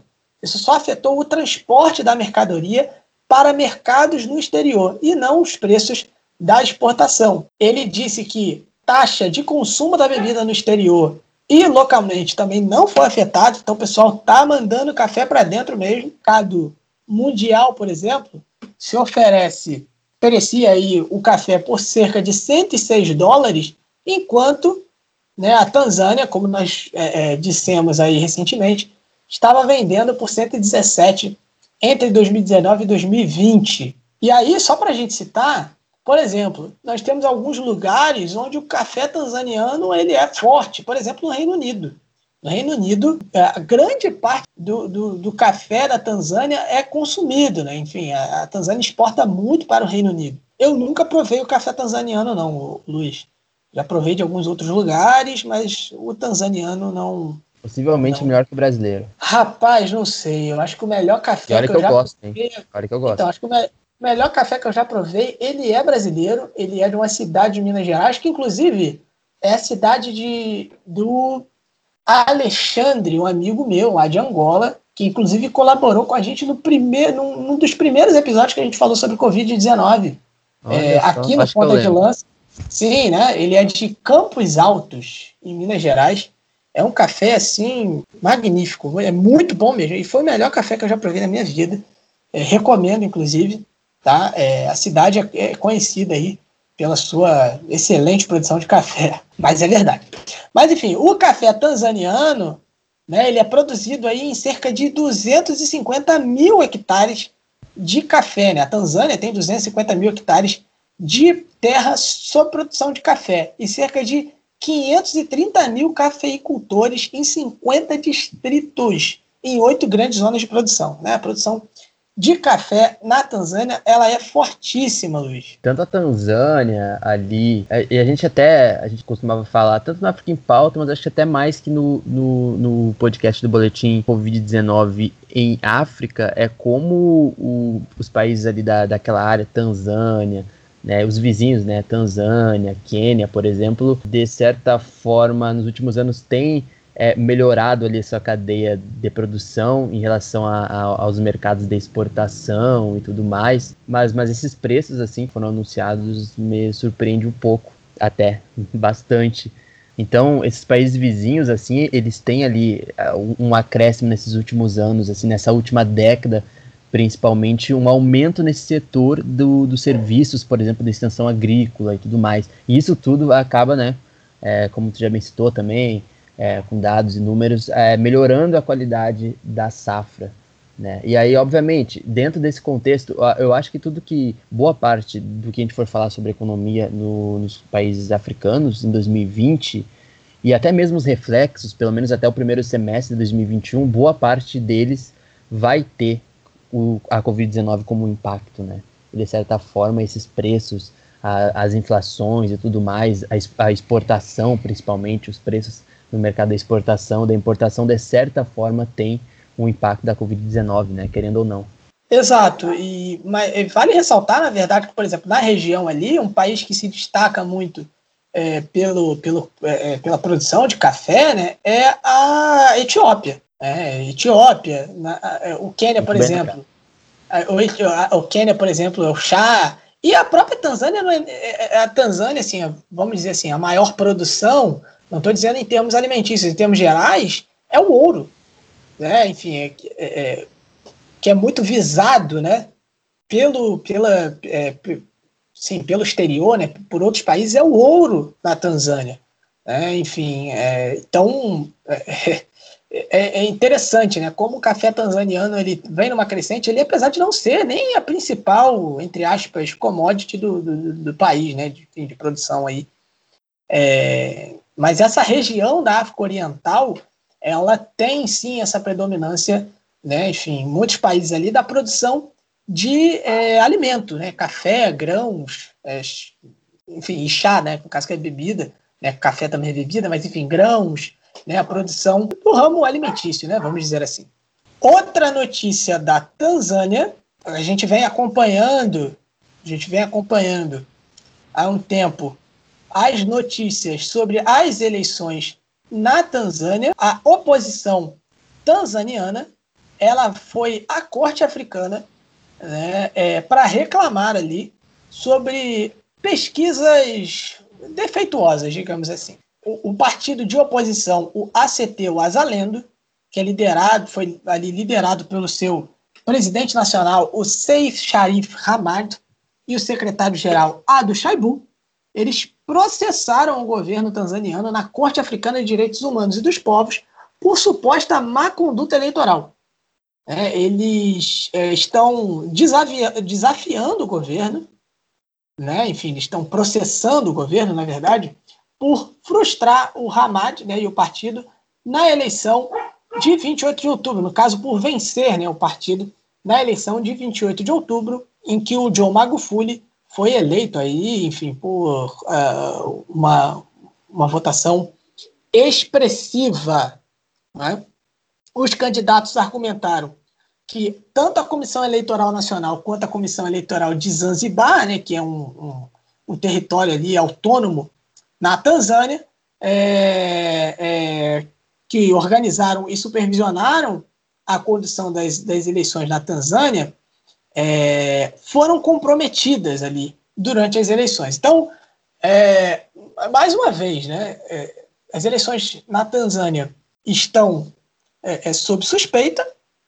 Né, a gente tem aí essa, essa suspeita pairando, porque, né, gente, vamos combinar, é, isso já estava meio, meio na cara pelo jeito que o John Magufuli ele, ele é, vinha levando o país, enfim, perseguição a opositores, a jornalistas, a, a todo tipo de gente, mas fica aí o registro da, a, da ação que a oposição tanzaniana é, ingressou ali na corte africana.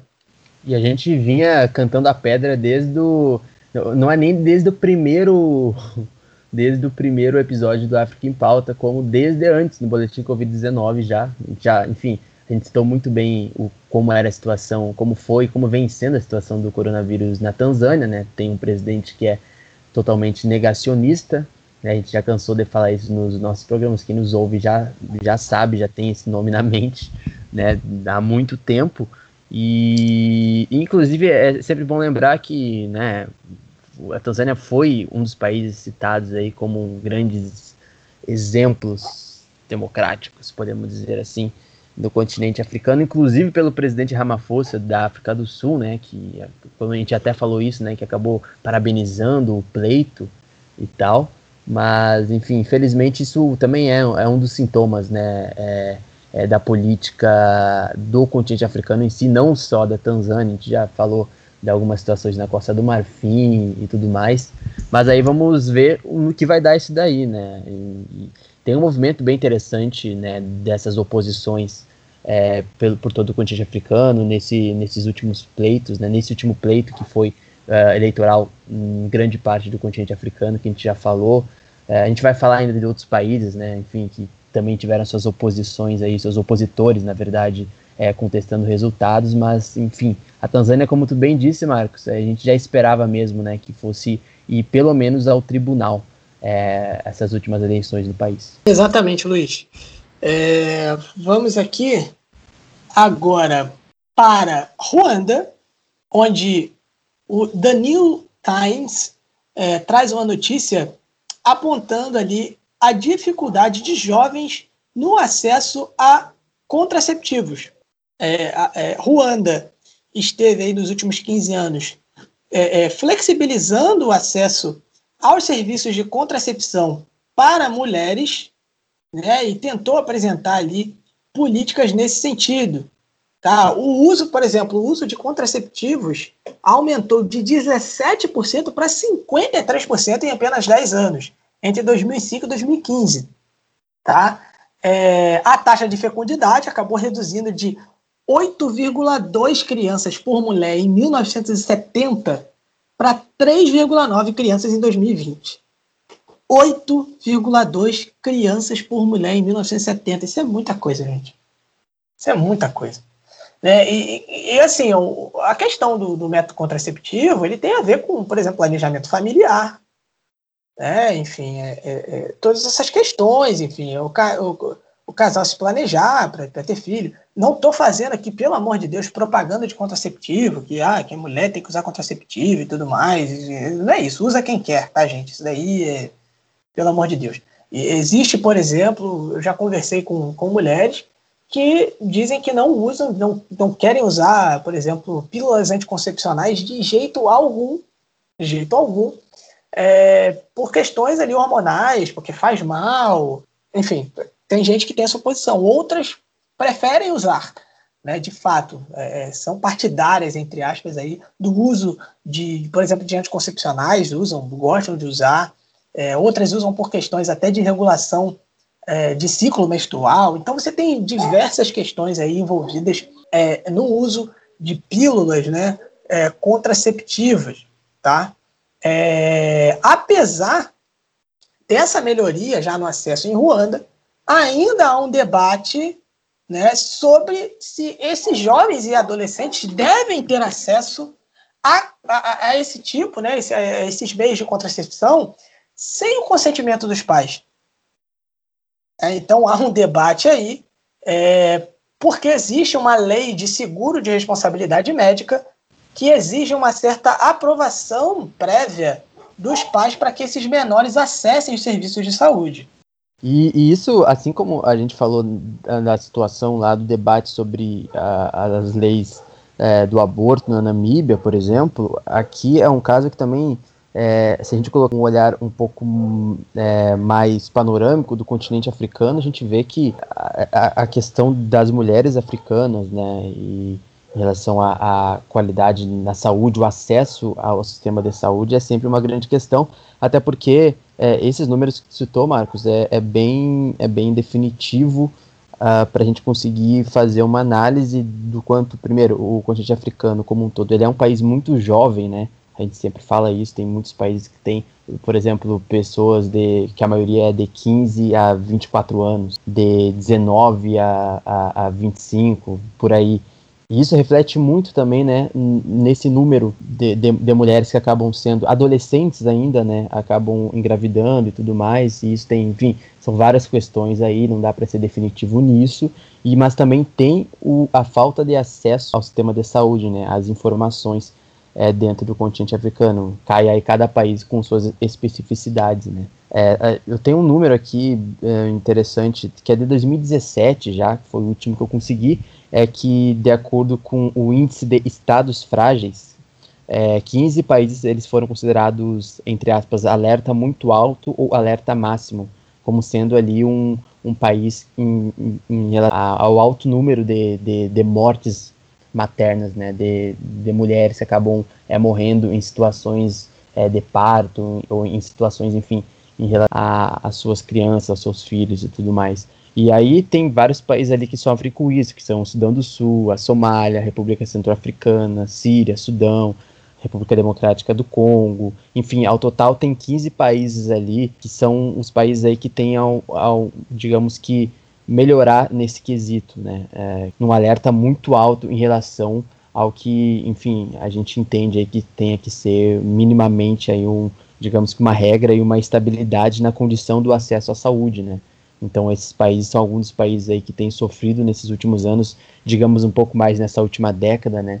A, a esse alto número de muitas mães que ainda são adolescentes e que acabam tendo, quando muito têm um acesso, a saúde quando não tem, ou quando tem um acesso muito precário ainda, que acaba é, gerando é, mortes, né, infelizmente, em relação às mulheres africanas. Agora, o, o Luiz, nós vamos para a Uganda, onde nós temos duas notícias aí. Eu vou começar pela mais recente, falando sobre o Bob Wine. Bob Wine, nós falamos sobre ele no último episódio. Eu não sei se depois de 15 dias o pessoal já entendeu a referência ao Bob Rum de Santa Cruz que inclusive foi candidato a vereador aqui no Rio de Janeiro, o, Luiz, o Bob Rum de Santa Cruz. O, eu tô falando sério, o, o Marcinho de Bangu, eu acho que não foi é, candidato a vereador, mas é, é, não é possível, gente, que vocês não conhecem.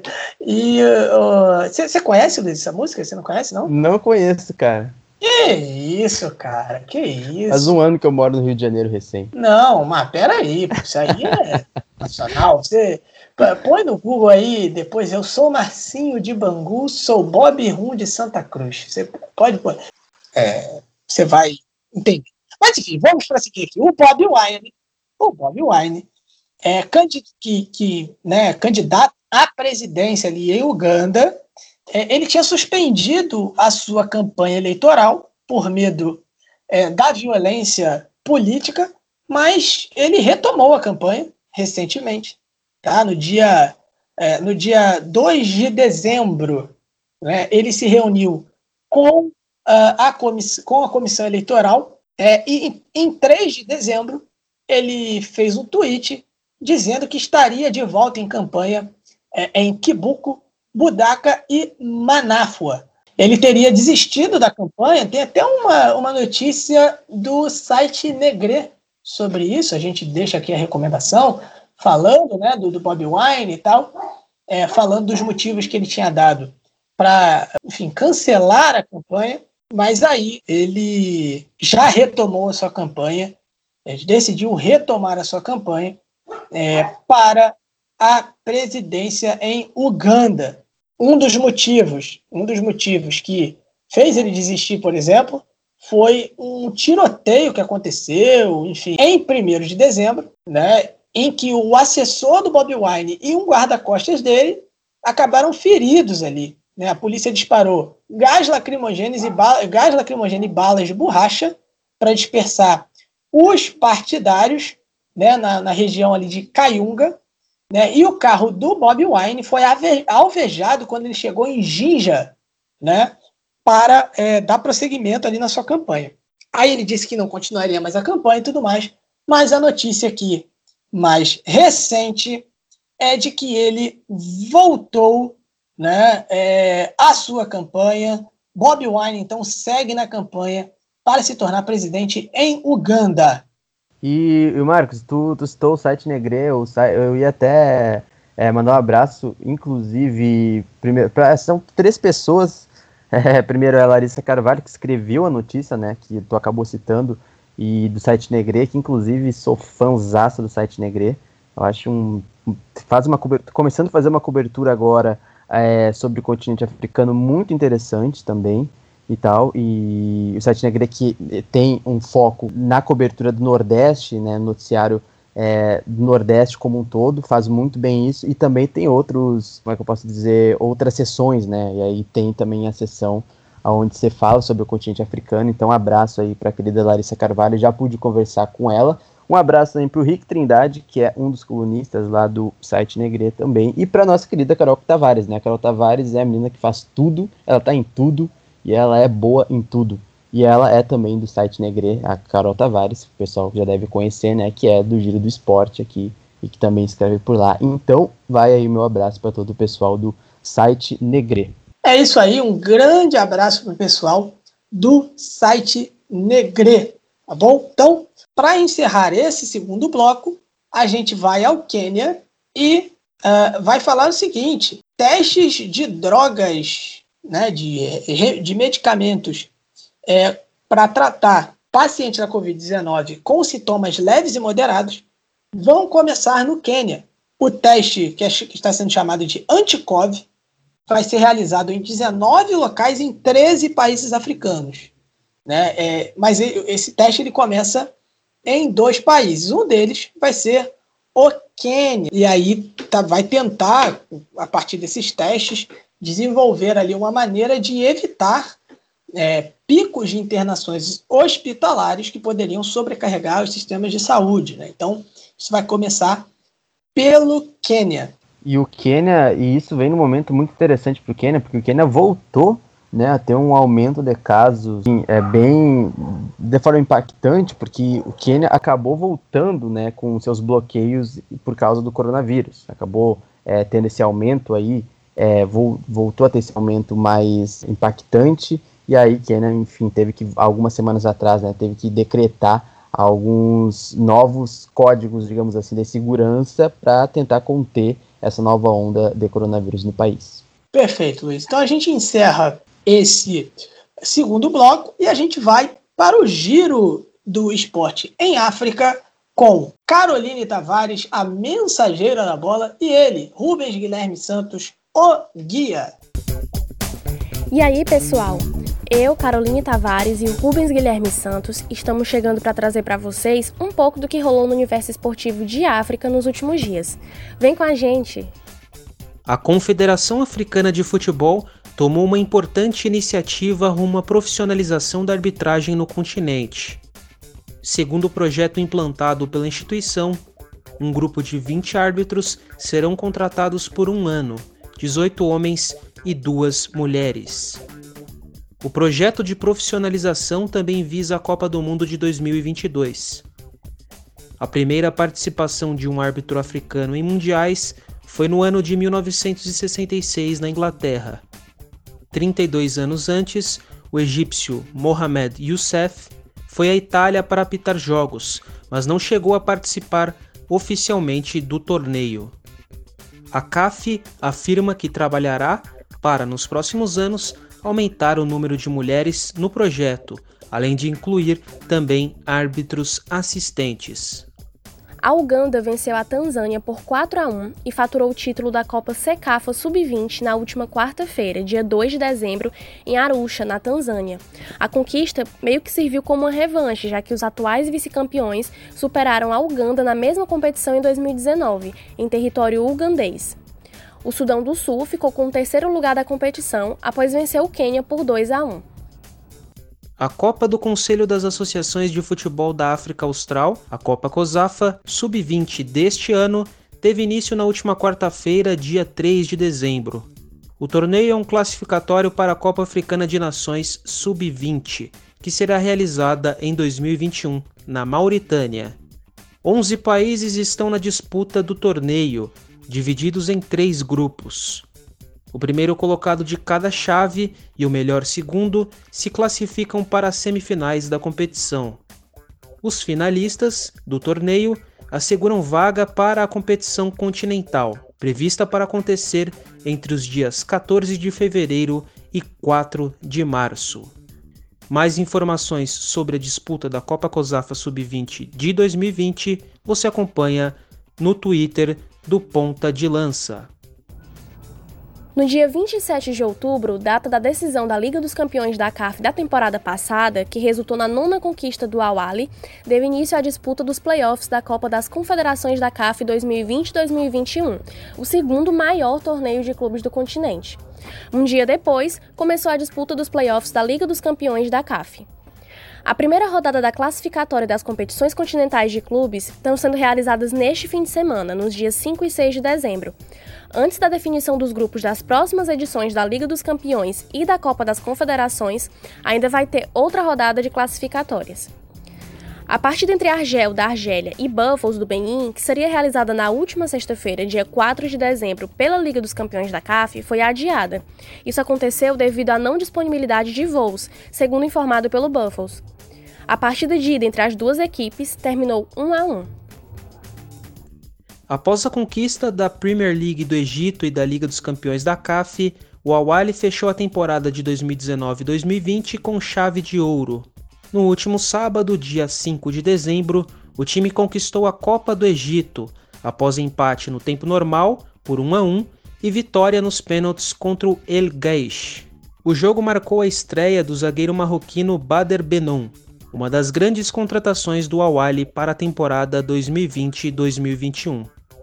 Esse foi o terceiro título do Awali na temporada 2019-2020 e também foi a terceira conquista do sul-africano Pitsu Mosimane, treinador da equipe. Buba Diop, ex-meia da seleção senegalesa de clubes ingleses como Fulham e Portsmouth, faleceu no último dia 29 de novembro, aos 42 anos. Ele lutava contra a esclerose múltipla amiotrófica. Buba Diop foi o autor do gol que deu a vitória na abertura da Copa do Mundo de 2002 a Senegal contra a seleção francesa. No mesmo ano, antes do Mundial, ele e seu país chegaram ao vice-campeonato da Copa Africana de Nações.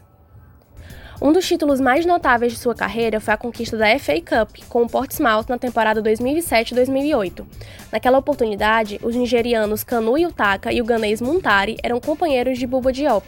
Ele havia se aposentado dos gramados em 2013.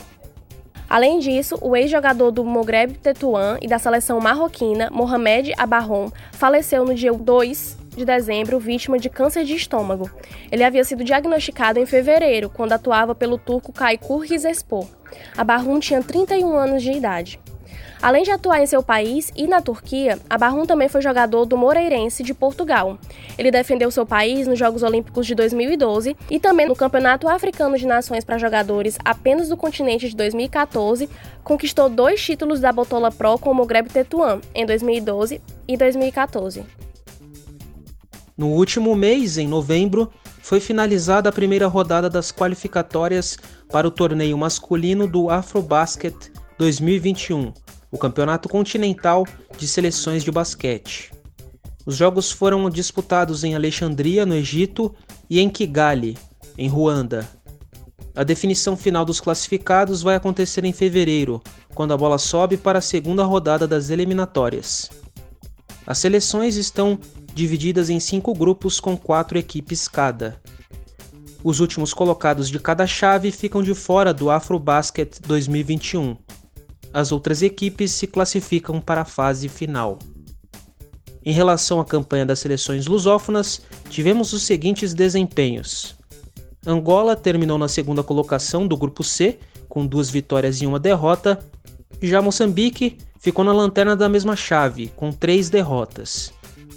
Cabo Verde finalizou a primeira rodada na terceira colocação do grupo E, com duas derrotas e uma vitória. Tunísia, Senegal, Camarões, Egito e Nigéria terminaram na dianteira de cada um dos grupos na primeira rodada. O Afrobasket masculino de 2021 será realizado em Ruanda e o país já está classificado por ser a sede da competição. Por hoje é isso, pessoal. Voltamos com vocês, Luiz e Marcos. Então é esse foi o giro do esporte em África. A gente começa o nosso terceiro e último bloco de notícias. Passou voando, tá passando voando o programa. Falando sobre a Etiópia, né?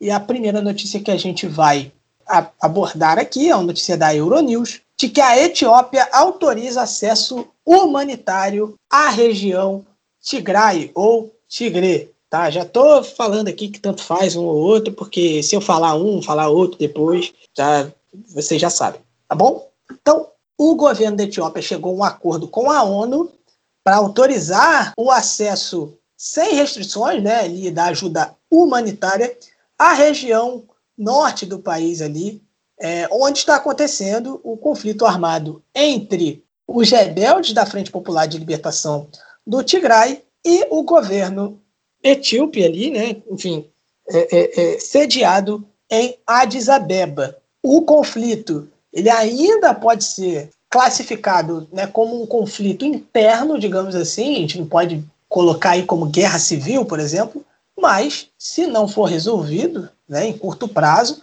ele pode caminhar para o que né, seria aí uma guerra civil. Aí então a gente tem essa notícia né, da, da ajuda humanitária, esse conflito interno ele já, é, ele já gerou aí a movimentação de 45 mil pessoas procurando refúgio, principalmente ali no Sudão.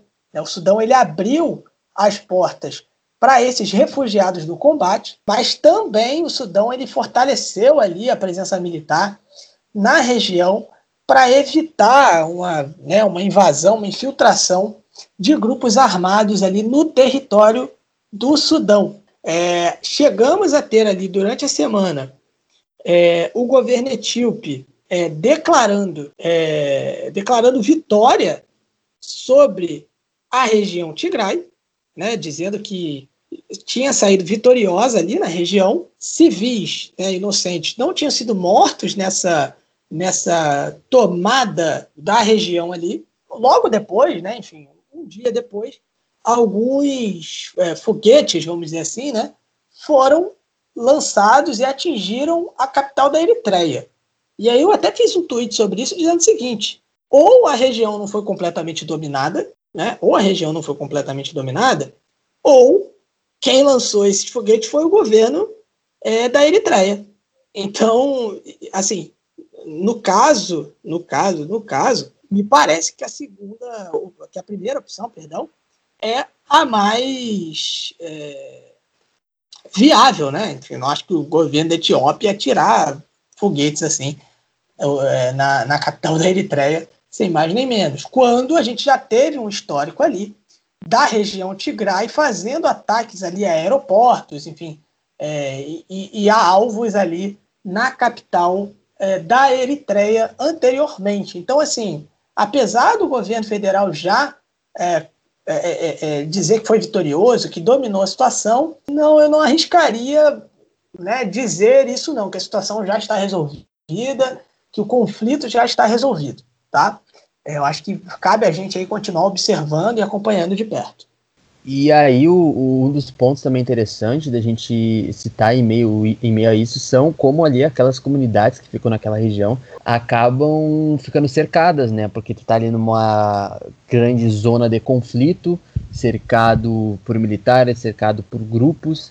E aí, um dos grandes problemas para quem, por exemplo, para organizações que pretendem fazer é, doações, e tudo mais, a exemplo da ONU, é, o, é, é justamente esse problema do fato de que tudo está muito cercado e com difícil acesso, tanto em relação à internet, tanto a, em relação a, a, a, ao deslocamento e tudo mais, e acaba que muitos de, de, desse, de, dessas comunidades que vivem ali na, no norte, né, em Tigray, acabam convivendo, é, ou pelo menos acabam ficando em uma situação um pouco mais aguda em relação aos próprios mantimentos, em relação a, a ao, ao fato de que aquilo está isolado e, e, muito daquele pessoal ali acaba é, tendo dificuldades mesmo para se manter. E aí, em relação a isso, tem até um, um, tem até um relato, inclusive no The Africa Report, Report, não sei como você fala isso, enfim, um site é, do continente africano, em que ele cita um, um motorista de táxi e, e tudo mais, e, e, ele fala uma frase bem impactante sobre é, o que ele espera de, em relação a, a, ao desfecho dessa, dessa, dessa guerra. Ele fala o seguinte: Eu acreditava que a paz e a estabilidade estavam se tornando possíveis para a Etiópia, onde o diálogo e a coexistência pacífica deveriam ter sido a solução. E aí ele termina falando que ele tem medo que a Etiópia volte aos velhos tempos, ou melhor, como nos velhos tempos. Isso é uma grande preocupação, porque é, quem acha que os problemas no norte da Etiópia, no Tigray, ficam restritos apenas ao norte ou apenas no máximo ao a, a Etiópia como um todo está muito enganado. Até como o Marcos já citou, a gente já citou em alguns outros, alguns outros programas, que tem o, o fato do pessoal acabar fugindo do país e indo para países vizinhos. E isso acaba, querendo ou não, tensionando esses países vizinhos, principalmente o Sudão. O Sudão, agora nessas últimas semanas, já recebeu cerca de 50 mil etíopes, né, que saíram fugidos é, da Etiópia devido aos conflitos. E aí isso pode se estender para outros países ali, como a Eritreia, o Egito, é, até a própria Somália.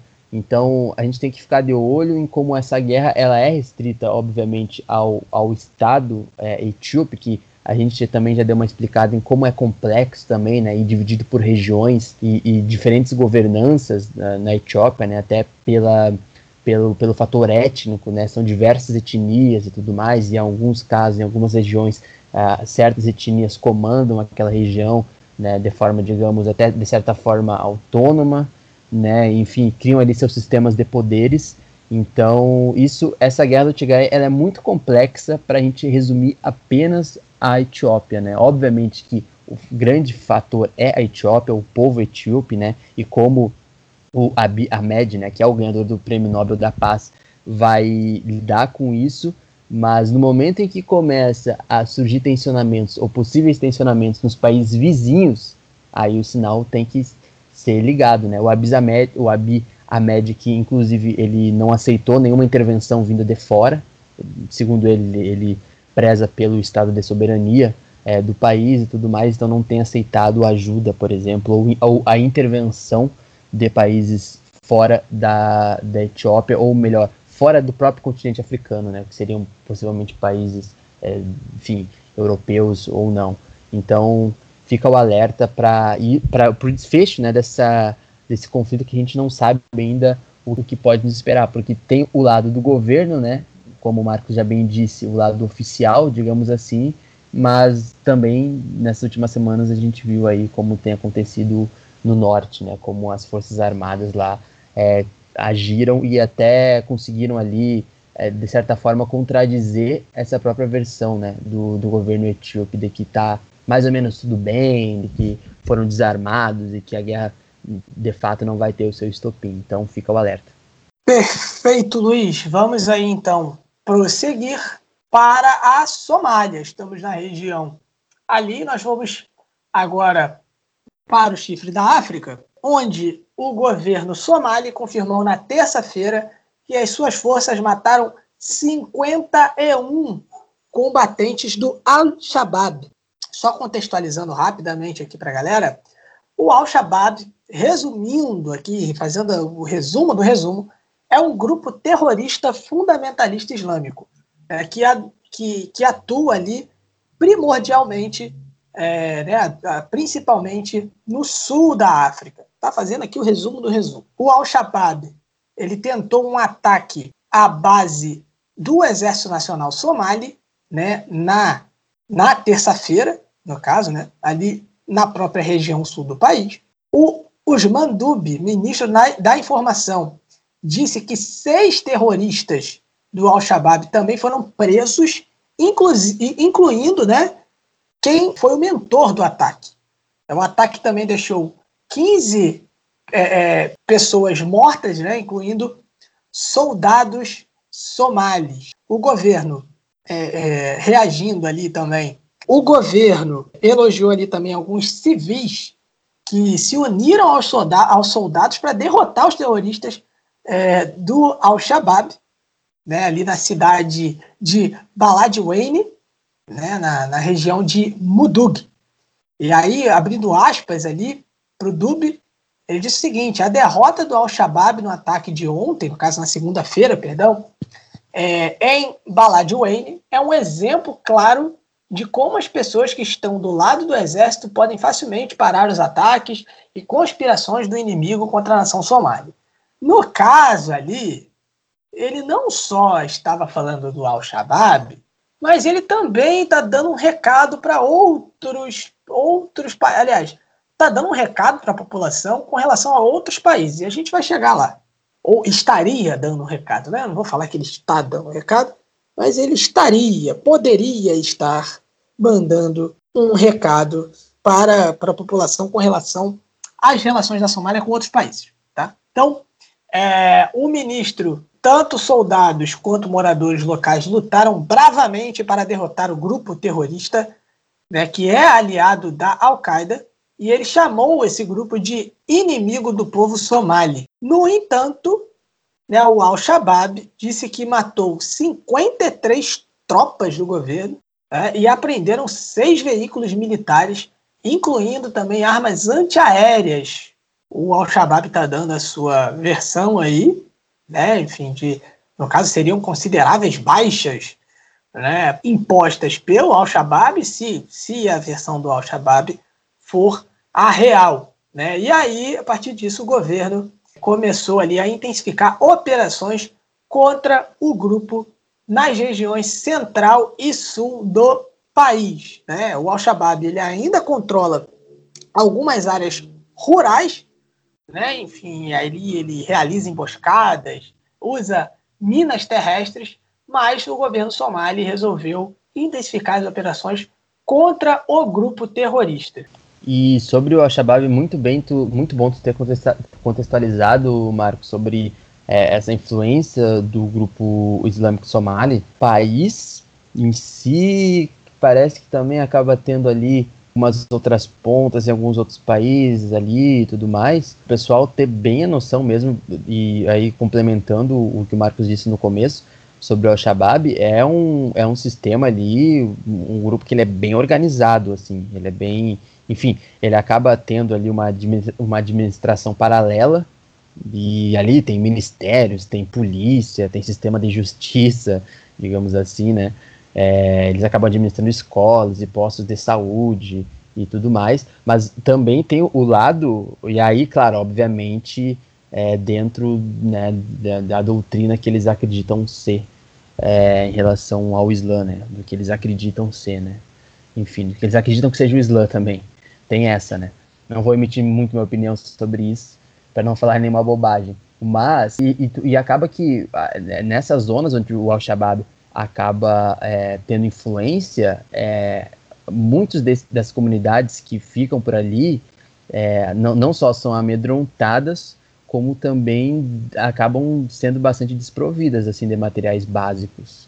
Então, porque normalmente são lugares ali onde se tem uma repressão muito grande, onde se tem conflitos é, de forma quase que regular, dependendo da época do ano, e muitas dessas comunidades que estão ali acabam também passando por muita necessidade, porque obviamente ele não tem de fato um aparato do Estado como um todo, né, mas uma espécie de uma administração paralela. E isso complica muito também quem vive é, nessas zonas aí da influência do Al-Shabaab.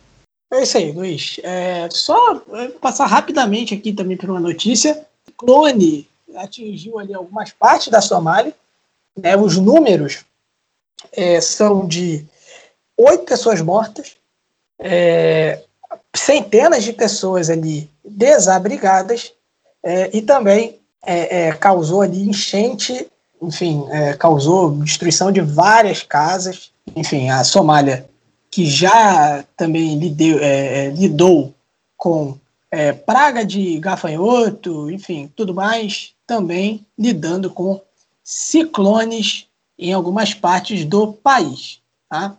É, a gente vai seguir falando da Somália, e quando nós falamos aqui sobre as questões uh, militares da Somália, temos uma notícia aqui do Africa News, que, enfim, é, é, fala sobre algumas tensões na região, principalmente entre Somália e Quênia. A Somália convocou o seu embaixador em Nairobi e expulsou o embaixador queniano do país, né, da, da Somália. Em um comunicado, o Ministério das Relações Exteriores da Somália acusou o Quênia de interferências evidentes e descaradas nos assuntos internos da Jubalândia. Então, só Jubalândia, é, né, enfim, ou então Vale do Juba, né, uma região ali no extremo sudoeste da Somália, enfim, é, é uma região que faz fronteira com por Quênia,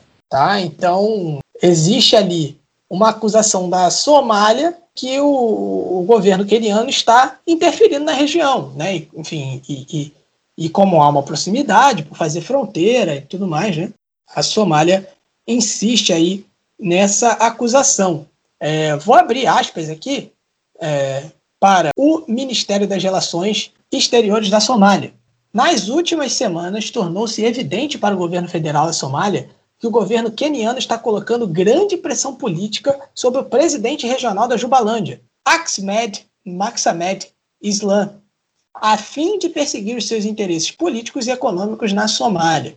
E continuou dizendo o seguinte: por essa razão, o governo federal da Somália convoca o embaixador da República Federal da Somália à República do Quênia, o senhor Maxamed Ahmed Nur Tarzan, né? Então, talvez ele esteja voltando de Cipó para. Uh, não, né?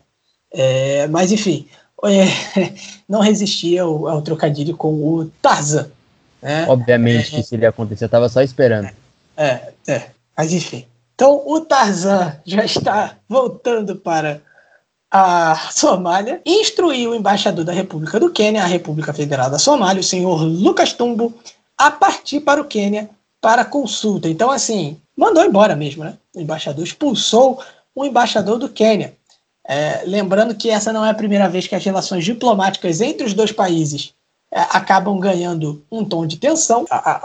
Um, um evento né, que levou a tensão na região foi depois que alguns campos de petróleo ao largo da costa, disputados pelos dois países, foram leiloados pela Somália, e aí o, o Quênia é, só, só enviou o embaixador de volta para Mogadishu em fevereiro desse ano, né, para vocês terem uma ideia.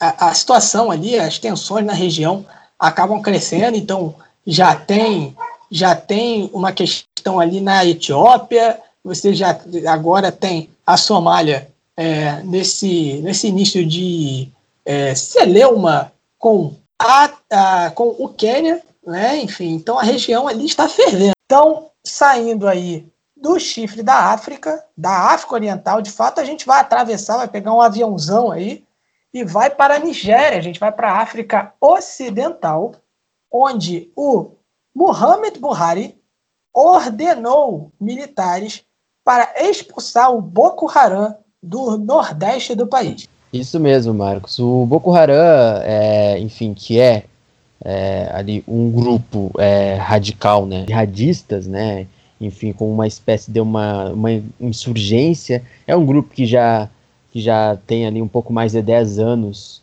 uh, especificamente, exatamente 11 anos de atuação, principalmente ali no nordeste da Nigéria. Então, enfim, onde eles têm ali, ocupam algumas aldeias, é, enfim, e é um grupo que tem ali cerca de 26 mil membros como um todo. Ele já tem ali um, um grande número ali de, gente é, recrutadas é, para esse grupo que normalmente também sempre tem ali essa grande questão, esse grande conflito mesmo político é, com o, o, governo nigeriano, né, com os governos nigerianos. E aí o que aconteceu agora com o fato do presidente Muhammad, Muhammadu Buhari né, na última segunda-feira, né, esse, esse, fato dele ter expulsado é, esse, os insurgentes, é que também foi uma resposta a um assassinato de 43 produtores de arroz no estado de Borno no, no, na último, no último fim de semana, sem ser o final de semana que a gente fala nesse podcast, o fim de semana passado. E isso acabou gerando ali uma grande, um, um grande, uma grande investigação ali envolvendo a delegação do governo federal, né, que acabou indo visitar o, o estado de Borno, né, e aí tendo essa conversa ali com o governador desse estado, é, foi decretado ali é, os culpados né, pelo, ma pelo massacre desses agricultores. E, e, isso também acaba sendo um grande reflexo do próprio do próprio, do, do próprio estado de Borno, que é normalmente costuma ser ali é, um estado onde tem bastante influência ali, digamos assim, do Boko Haram, é, em relação a ataques, em relação à ocupação, em relação ao recrutamento também de pessoas para o Boko Haram. E o, e o Mohamed Buhari ele acabou, ele se solidarizou, né, com, com o estado de Borno e também ele falou entre aspas que foi um assassinato ou foi um, foram assassinatos sem sentido, segundo a visão dele em relação a esse ataque. E se a gente for ver o histórico do Boko Haram, a gente sabe, e pelo que a gente já falou também de algumas, é, de algumas outras seitas é, dentro do continente africano, uh, essas insurgências que têm acontecido em Moçambique, essas insurgências que têm acontecido na Etiópia e tudo mais, a gente vê que alguns ataques eles são infelizmente padrões, né? E esses ataques sem sentido, na verdade, ele tem muito sentido no contexto da estratégia é, desses grupos, nesse caso do grupo jihadista, né, do, do Boko Haram. E o Boko Haram, é, além, para além de falar que tem esses 11 anos já de atuação digamos assim, né, de ataques, de diversos conflitos, com muitas pessoas mortas. O último dado que eu tenho aqui é que eles já vitimaram mais de 32 mil civis dentro da Nigéria, além de causar diversos outros é, milhares de deslocamentos né, nesses últimos 11 anos de pessoas que saem fugidas da Nigéria, de, desses lugares onde acontecem esses ataques, acabam indo pa, para países vizinhos muitas das vezes. Então, é, é importante citar o, o, Boko Haram nessa notícia e contextualizar como o Boko Haram tem essa influência nesse contexto da Nigéria, no contexto que ele é político, ele é ideológico, tem um contexto religioso também é, nisso, e que o Boko Haram acaba aparecendo já nesse final de ano mais uma vez, é, infelizmente vitimando aí 43 é, agricultores ali de arroz, que de fato é, a gente não pode normalizar isso, e, mas quando a gente contextualiza o, o, o, padrão de ataque desse grupo, a gente vê que o, entre aspas, o buraco é realmente é, mais embaixo mesmo, quando a gente tem que tratar do Boko Haram na Nigéria. Então, perfeito, Luiz. Luiz já uniu aí duas notícias que a gente tinha separado da Nigéria, né, dessa expulsão dos terroristas do Boko Haram e também do massacre em Borno. Né? Então, é, Luiz já juntou duas em uma aí. E a gente vai continuar subindo, a gente vai para a Libéria, né? Libéria é, presidida pelo George Weah, que inclusive ah, saiu na rua para fazer exercício com a galera. O, o Luiz? Viu uma notícia esses Presidente, dias. hein? É, ele foi, foi pra rua lá pra como eu posso dizer, é, pra influenciar, para incentivar a prática desportiva é, no país, ali nas ruas do país. É, o, o EA ele foi para os bairros da cidade né, para jogar futebol com a galera. Ele foi jogar bola com a galera. Não foi nem fazer exercício, não.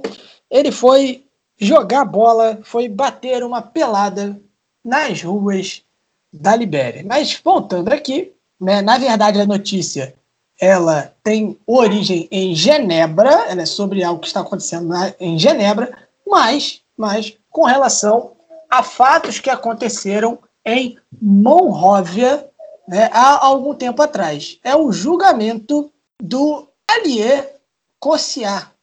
Né, ele foi preso na Suíça em 2014 e ele é acusado de assassinato, estupro e uma série de outros crimes durante a Primeira Guerra Civil da Libéria, né, é, entre 89 e 2003, né, que matou aí cerca de 250 mil pessoas, né, no caso a guerra. Nenhum liberiano jamais né, foi condenado é, é, por crimes de guerra, né, seja na própria Libéria ou em outros países. Então, o julgamento do Cossiá, ele tem até uma, uma, uma conotação assim, histórica, né? Ele com certeza vai estabelecer alguns parâmetros históricos aí, enfim, é, e com certeza vão ser relembrados no país. Ele vai ser julgado, né? Vai ser a primeira pessoa julgada por crimes de guerra em um tribunal criminal não limitar, não militar, perdão, na Suíça, né? No caso com relação à Libéria. Ele também será o primeiro liberiano a enfrentar julgamento por crimes de guerra. Né? E, no caso, o ex-presidente da Libéria, o ex-presidente da Libéria, o Charles Taylor, ele foi condenado em 2012 por crimes de guerra e crimes contra a humanidade, mas isso foi por causa de, do que ele cometeu no país vizinho, na Serra Leoa, e não no seu próprio país. Então, reforçando aí, né, o julgamento do Cossiá, ele vai ter essa conotação histórica, ele vai ter essa carga aí, porque ele vai ser julgado pelo que ele cometeu no território liberiano. A parte a parte inicial dessa audiência vai deve durar ali até 11 de dezembro, tá? As supostas vítimas, né, enfim, as pessoas que ainda estão vivas ali do Cossiá não vão poder vir da África para testemunhar até o próximo ano, muito por conta da pandemia do novo coronavírus, tá? É, e no caso a Civitas Máxima, que é uma organização que representa essas, essas vítimas, expressou ali indignação por esse julgamento começar sem essas pessoas. Né? O Cossiá, por sua vez, afirma que está todo mundo mentindo e que ele não cometeu crime nenhum. O Cossiá tá, disse isso daí. Tá? A acusação ao Cossiá, por exemplo, inclui aí, como nós dissemos, uma série de crimes de guerra, enquanto ele serviu como comandante do movimento de libertação unida da Libéria para a democracia, o LIMO, que foi é, um grupo armado criado para combater a força rebelde ali do Taylor, né, do ex-presidente. Entre as acusações está, por exemplo, recrutamento de crianças, ou, é, é, é, é mandato de assassinatos e também né, o assassinato, ele mesmo cometendo assassinato, tratamento cruel de civis, difamação, né, enfim, é, é, difamação de cadáveres. A gente tem uma palavra em português, né, eu não estou lembrando agora, né, qual é a palavra, enfim, mas é, seria difamação de cadáveres, estupro e também, é, né, enfim, algumas outras acusações. Se eu não me engano, eu cheguei a ler por alto, o, o Luiz, em, umas em uma notícia até questão de canibalismo. Tem, tem isso mesmo, Marcos. É, Posso até, é. até, até complementar sobre isso? Vai lá, vai lá, vai lá. E, é, é bem tenso isso, porque são coisas assim que a, a gente é, a gente noticia, assim, a gente noticia até de forma objetiva, né? Mas o pessoal que está nos ouvindo, eu acredito que, enfim, cada um tem a sua reação. Mas o Cossiá, ele se juntou ali para comer fatias do coração de um homem, no qual ele assassinou. É, e aí cometeram um ato de canibalismo ali, segundo alguns dados que temos e fatos históricos, não eram algo tão incomuns naqueles conflitos que tinham. E o Koziá, ele era, na época ele era um adolescente, quando o conflito começou lá no começo. Quando o conflito começou, né, algumas décadas atrás, e ele era um dos, digamos, homens grandes, assim, os líderes, um dos líderes da facção rebelde, o Limo, o Limo, né, que lutou ali contra as tropas da, opositoras e tudo mais. E aí ele cometeu esse ato aí. E também tem o fato de que ele tem uma acusação, na verdade, né, ainda não está provado, mas tem uma acusação de que ele matou e participou de pelo menos o assassinato de 18 civis. Né? E aí também dentro disso teria já forçado, por exemplo, uma mulher a ser sua esposa. E aí também entra nesse, nessas violências aí que tu já citou, né, Marcos? Mas então, é, é, pelo menos pelas acusações que temos aqui, são coisas bem pesadas, né? Exatamente, Luiz, exatamente. Bem, bem pesado mesmo. E, enfim, e aí é, tem, tem outras acusações aqui, não, não, não, não para, né? Tem muita coisa aqui. É, então vamos acompanhar, aguardar aí é, o que será do julgamento do Cossiá. A gente agora segue para o Mali, né? a gente vai para o Mali, onde o, o país é, já mostrou ali uma intenção de diálogo com os jihadistas. É, o governo de transição do país está disposto a abrir diálogo com todos os grupos armados. Né? Lembrando que recentemente o ex-presidente, o Ibrahim Boubacar Keita, foi derrubado por um golpe de Estado. E aí é, houve uma, uma reação do Emmanuel Macron, que é o presidente. Ele disse, abrindo aspas para ele, com terroristas não discutimos, nós lutamos. Né? E aí, para alguns analistas, isso daí representa uma certa repressão à estratégia é, é, que foi iniciada ali por essas autoridades é, é, malianas ou malinenses, enfim, como queiram, né? os dois gentílicos estão corretos. É, enfim, é, isso mostraria ali a desaprovação do Emmanuel Macron com essa atitude. Tá? É... E aí, o ex-embaixador da França no Mali, o uh, Nicolas Normand, é, ele também né, falou sobre o assunto, abrindo aspas para ele, ele disse o seguinte: isso está em desacordo com os malianos, com o desejo da opinião maliana de dialogar com Iyad Agali. Isso está em desacordo com os malianos e com o desejo da opinião maliana é, e aí ele depois também disse o seguinte: na verdade, não há nada para negociar, porque líderes jihadistas não pedem perdão ou reintegração na sociedade maliana. Eles querem impor um regime totalitário. Claro, Bamako resiste a tal vontade. Acho que a população não está realmente ciente do que está em jogo com sua própria liberdade.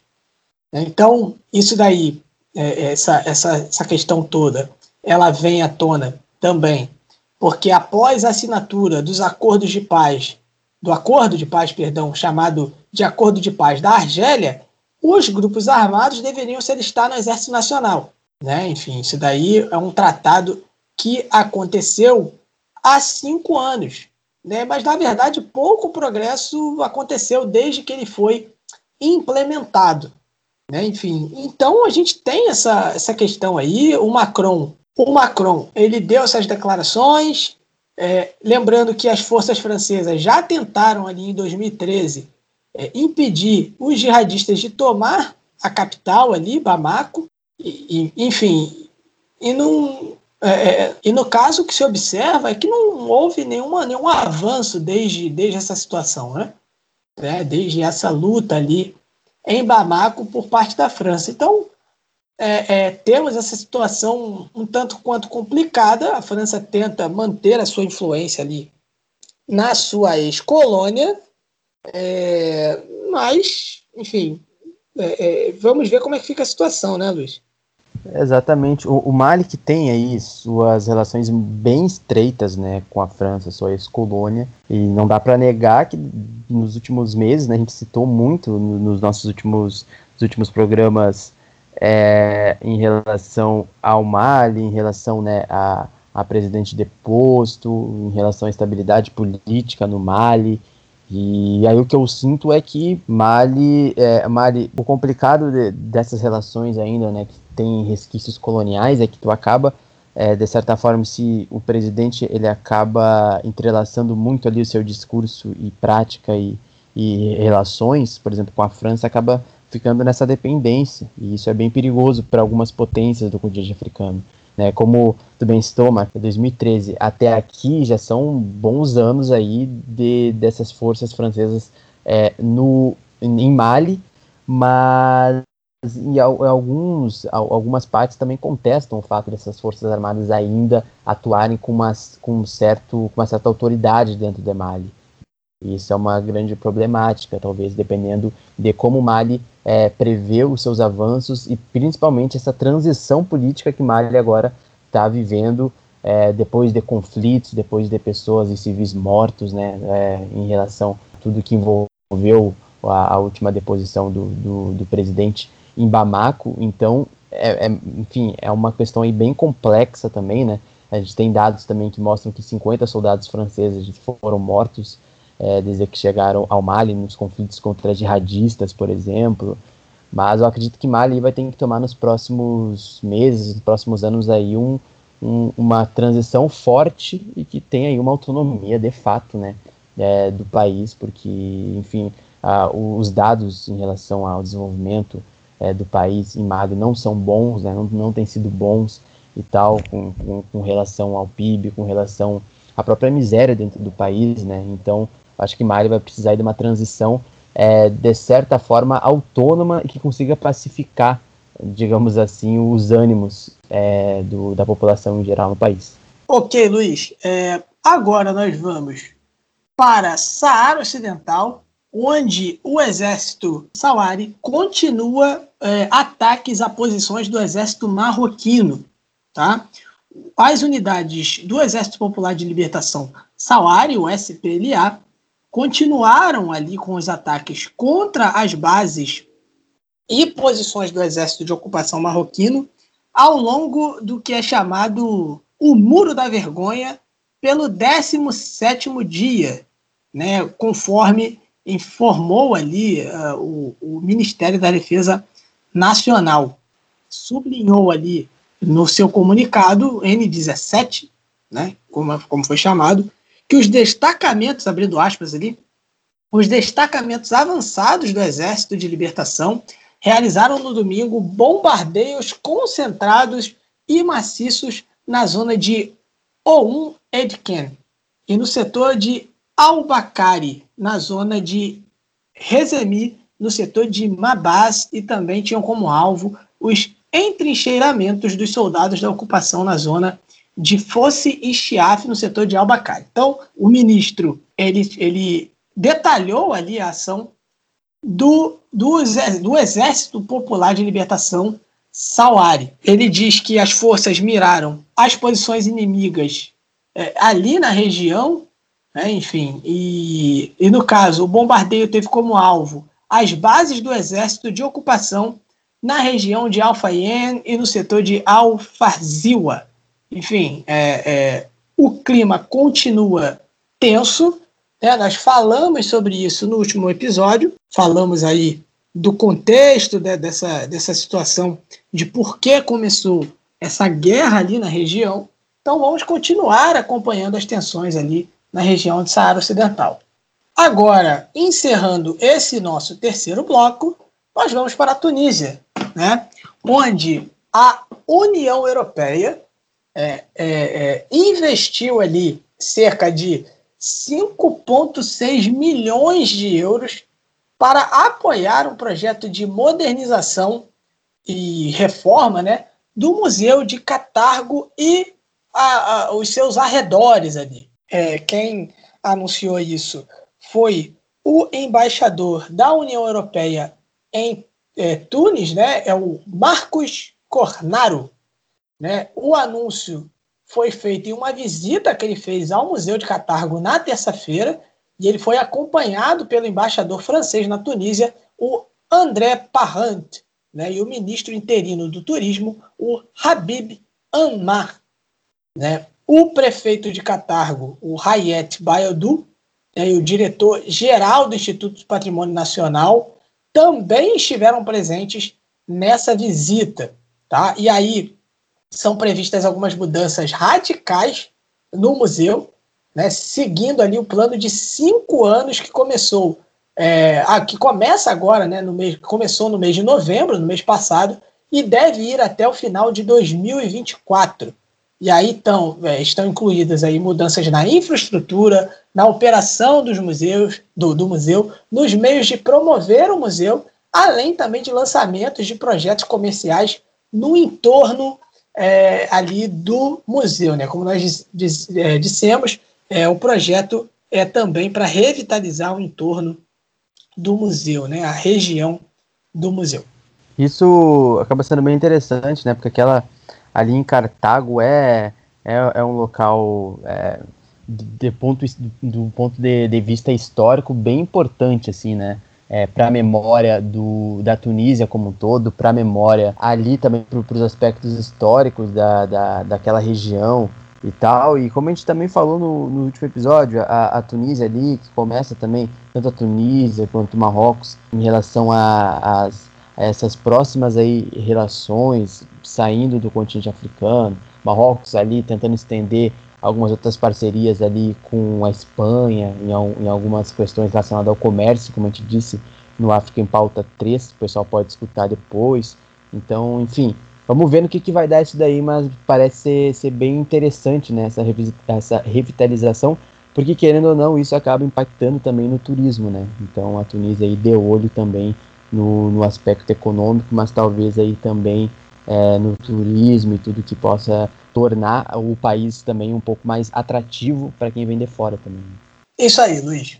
Então, é, encerramos esse terceiro bloco, mas não encerramos o programa ainda, porque agora tem o Mama Cult, né, o quadro de cultura do África em Pauta, que hoje vai ser dirigido por ele, Dinho Liberito, o diretor de arte deste, deste projeto, que, enfim, faz um trabalho sensacional é, e também conhecido como o Dinho da Baixada, apresentando para gente as últimas da cultura no continente mãe. É com você, Dinho.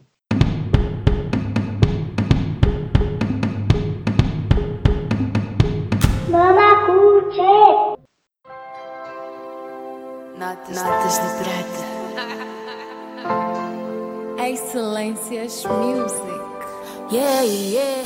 Fala aí galera, eu sou Dinho Liberito e estou aqui mais uma vez para passar informações quentíssimas aqui no Mama Code.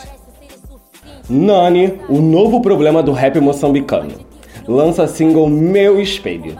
Inspirado em Nick Minaj, Nani, o problema é o cognome de uma jovem rapper moçambicana chamando a atenção no movimento hip hop feito no Pérola do Índico, em Moçambique. Nos últimos dias, lançou o single do seu primeiro EP que está para sair. A música Meu Espelho é uma declaração emocionada à sua mãe e lançada no dia do aniversário de 50 anos da sua matriarca. Gente, a gente não vai fazer isso com eles não, né? Eles têm que ouvir esse beat, eles têm que ouvir essa música. Tá muito pesado. Não, sério, por favor, sério. Vamos colocar, vamos colocar, solta aí. Solta aí. Faz isso impossível, és pra sempre minha mãe. Eu sei que ser feliz e ser amada, adorada, protegida e carinhada, desde o primeiro segundo dia até hoje. Mãe, me criaste com tanto amor, mãe. Professora de Geografia conta histórias populares de África no Twitter. Bárbara Garcia, professora de Geografia na rede municipal de São Gonçalo, Rio de Janeiro, constrói fios no Twitter, onde conta causos, histórias populares e relatos acontecidos em África e no Oriente Médio.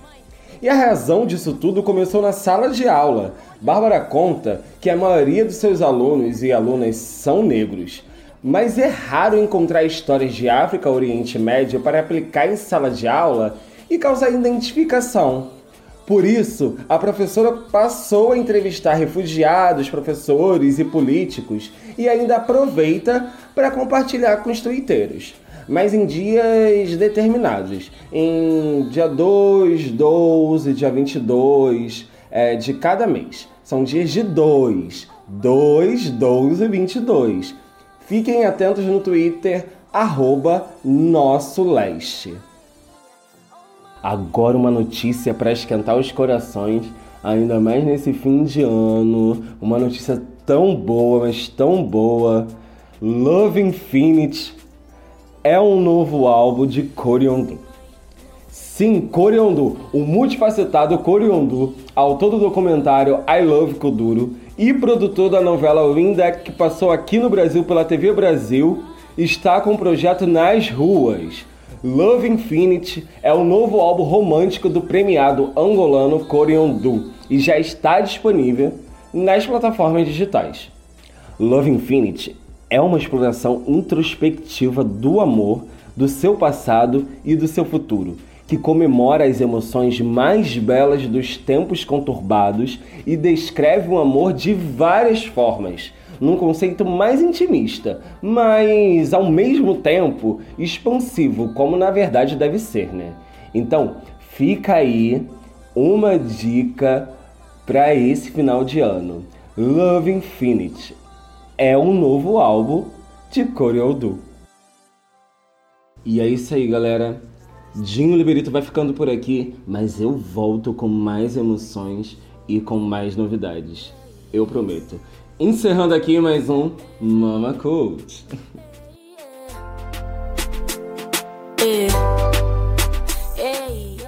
Bom, esse foi o África em Pauta, a ponta da lança da informação sobre o continente africano. Agradecendo a todos vocês que estiveram conosco, mais uma vez reforçando aquele abraço para a galera que nos compartilha, que nos ouve. Queria mandar um abraço aqui especial também para o Mamadou Cissé, que me marcou numa notícia é, que a gente inclusive falou sobre aqui, né, do, lá de Moçambique. Então, um abraço para ele, né, enfim, um querido nosso aí. É, é, um abraço para todos vocês que têm ali nos seguido no nosso Twitter, né, que é o arroba Pontalanca, o Twitter que mais cresce no Brasil, no nosso Facebook e também no nosso Instagram. Luiz, tem os abraços aí para mandar também? Com certeza, cara, até porque eu sempre esqueço de alguém, algum programa, alguém que eu esqueço de mencionar e eu depois eu fico pensando, putz, esqueci o nome dessa pessoa, porque tem pessoas. Cara, a nossa. O, no, o, nosso público é muito fiel. Isso a gente não pode negar, porque é um público muito fiel que nos divulga, que compartilha no, nos stories do Instagram, em tudo que é lugar, no Twitter, em tudo que é lugar, comenta no YouTube também. Então é muito importante. O abraço que eu quero mandar, primeiramente, é pro Emerson Esteves, lá do podcast do 45 Minutos, que sempre, sempre que ele escuta os nossos, as nossas publicações, o África em Pauta, Mama África FC, e agora, né, principalmente o África em Pauta, ele sempre compartilha no Twitter, sempre coloca lá o arroba do Pontrelança, sempre também divulga a gente nos stories do perfil dele. Então, Emerson, tamo junto, irmão. Muito obrigado pelo apoio de sempre. O Pontrelança é, agradece demais ao teu apoio. Outra pessoa é a Alice. Alice, eu falei para ela que eu mandar um abraço para ela. Alice, torcedora do Timbu, do Náutico, que inclusive nos seguiu, segue já há um tempo, falou que gosta muito dos nossos podcasts e no dia desse é, dessa menção do, do, Matias Pinto, Marcos, deve ter visto, acho que estamos lá no grupo tweet dela, que ela falou que a gente deveria naturalizar mais o, o, esses reconhecimentos do xadrez verbal e, e desses projetos né, tão bons quanto o nosso, pelo fato de que o nosso podcast é uma maravilha em meio a tantas coisas boas que existem. O nosso podcast é diferenciado. Então, Alice, torcedora do Timbu, tamo junto. Muito obrigado por aquele elogio. De fato, fiquei refletindo muito sobre isso. Então, um abraço para ela. E, obviamente, Matias Pinto, como tu já falou, né? Matias Pinto aí, um cara sensacional também. Aquele projeto, o crossover com xadrez verbal e o projeto Cerveja com Matias Pinto em São Paulo ou no Rio de Janeiro 2021 segue rolando, vai rolar. Então, Fica aí o, o, o convite. E também agora os últimos nomes, passando rapidinho aqui, para o Gabriel, o arroba Yukio, Yukio Gabriel, que também citou a gente lá nas retrospectivas e nos marcou no Twitter. Amanda Xavier, amiga querida, Lari Santa Maria, também que nos citou entre os podcasts que ela mais ouve. Então, um abraço para Amanda Xavier aí, tamo junto. E para Tayane, a Tayane é uma outra menina também que ela é de Manaus e eu conversei com ela, porque digamos que eu facilitei o acesso dela para ver a final da Champions Africanas, vamos dizer assim. E aí eu falei para ela que ia mandar um abraço para ela também. Ela também elogiou o nosso podcast, falou que ouve sempre o África em Pauta. Então, Tayane, lá de Manaus, um grande abraço para ti. É, eu tá, só para encerrar também queria mandar um abraço para os meus colegas lá do colégio QI, na unidade Recreio, que eu falei com eles sobre o podcast. Muitos ali começaram já a seguir e, e, e falaram que vão ouvir, acharam bem bacana o projeto. Então vou, vou deixar o meu abraço aqui para a galera. Não dá nem para dominar, para nominar, perdão, porque foi uma galera que disse que ia é, nos ouvir lá, entendeu? Então, um grande abraço para todo mundo aí. Essa foi nossa última semana de aulas lá. Enfim, um abraço para todo mundo e boas férias, né? Então, é, a gente vai encerrando, como eu já disse, nos siga no arroba Pontalanca, o Twitter que mais cresce no Brasil, no nosso Facebook, Ponta de Lança, no Instagram, arroba proj, é, Pontalanca, né? no nosso Medium também, para conhecer os nossos textos, nossa, as nossas produções textuais. É, e nunca se esqueça de que ponta de lança é paixão por ousar.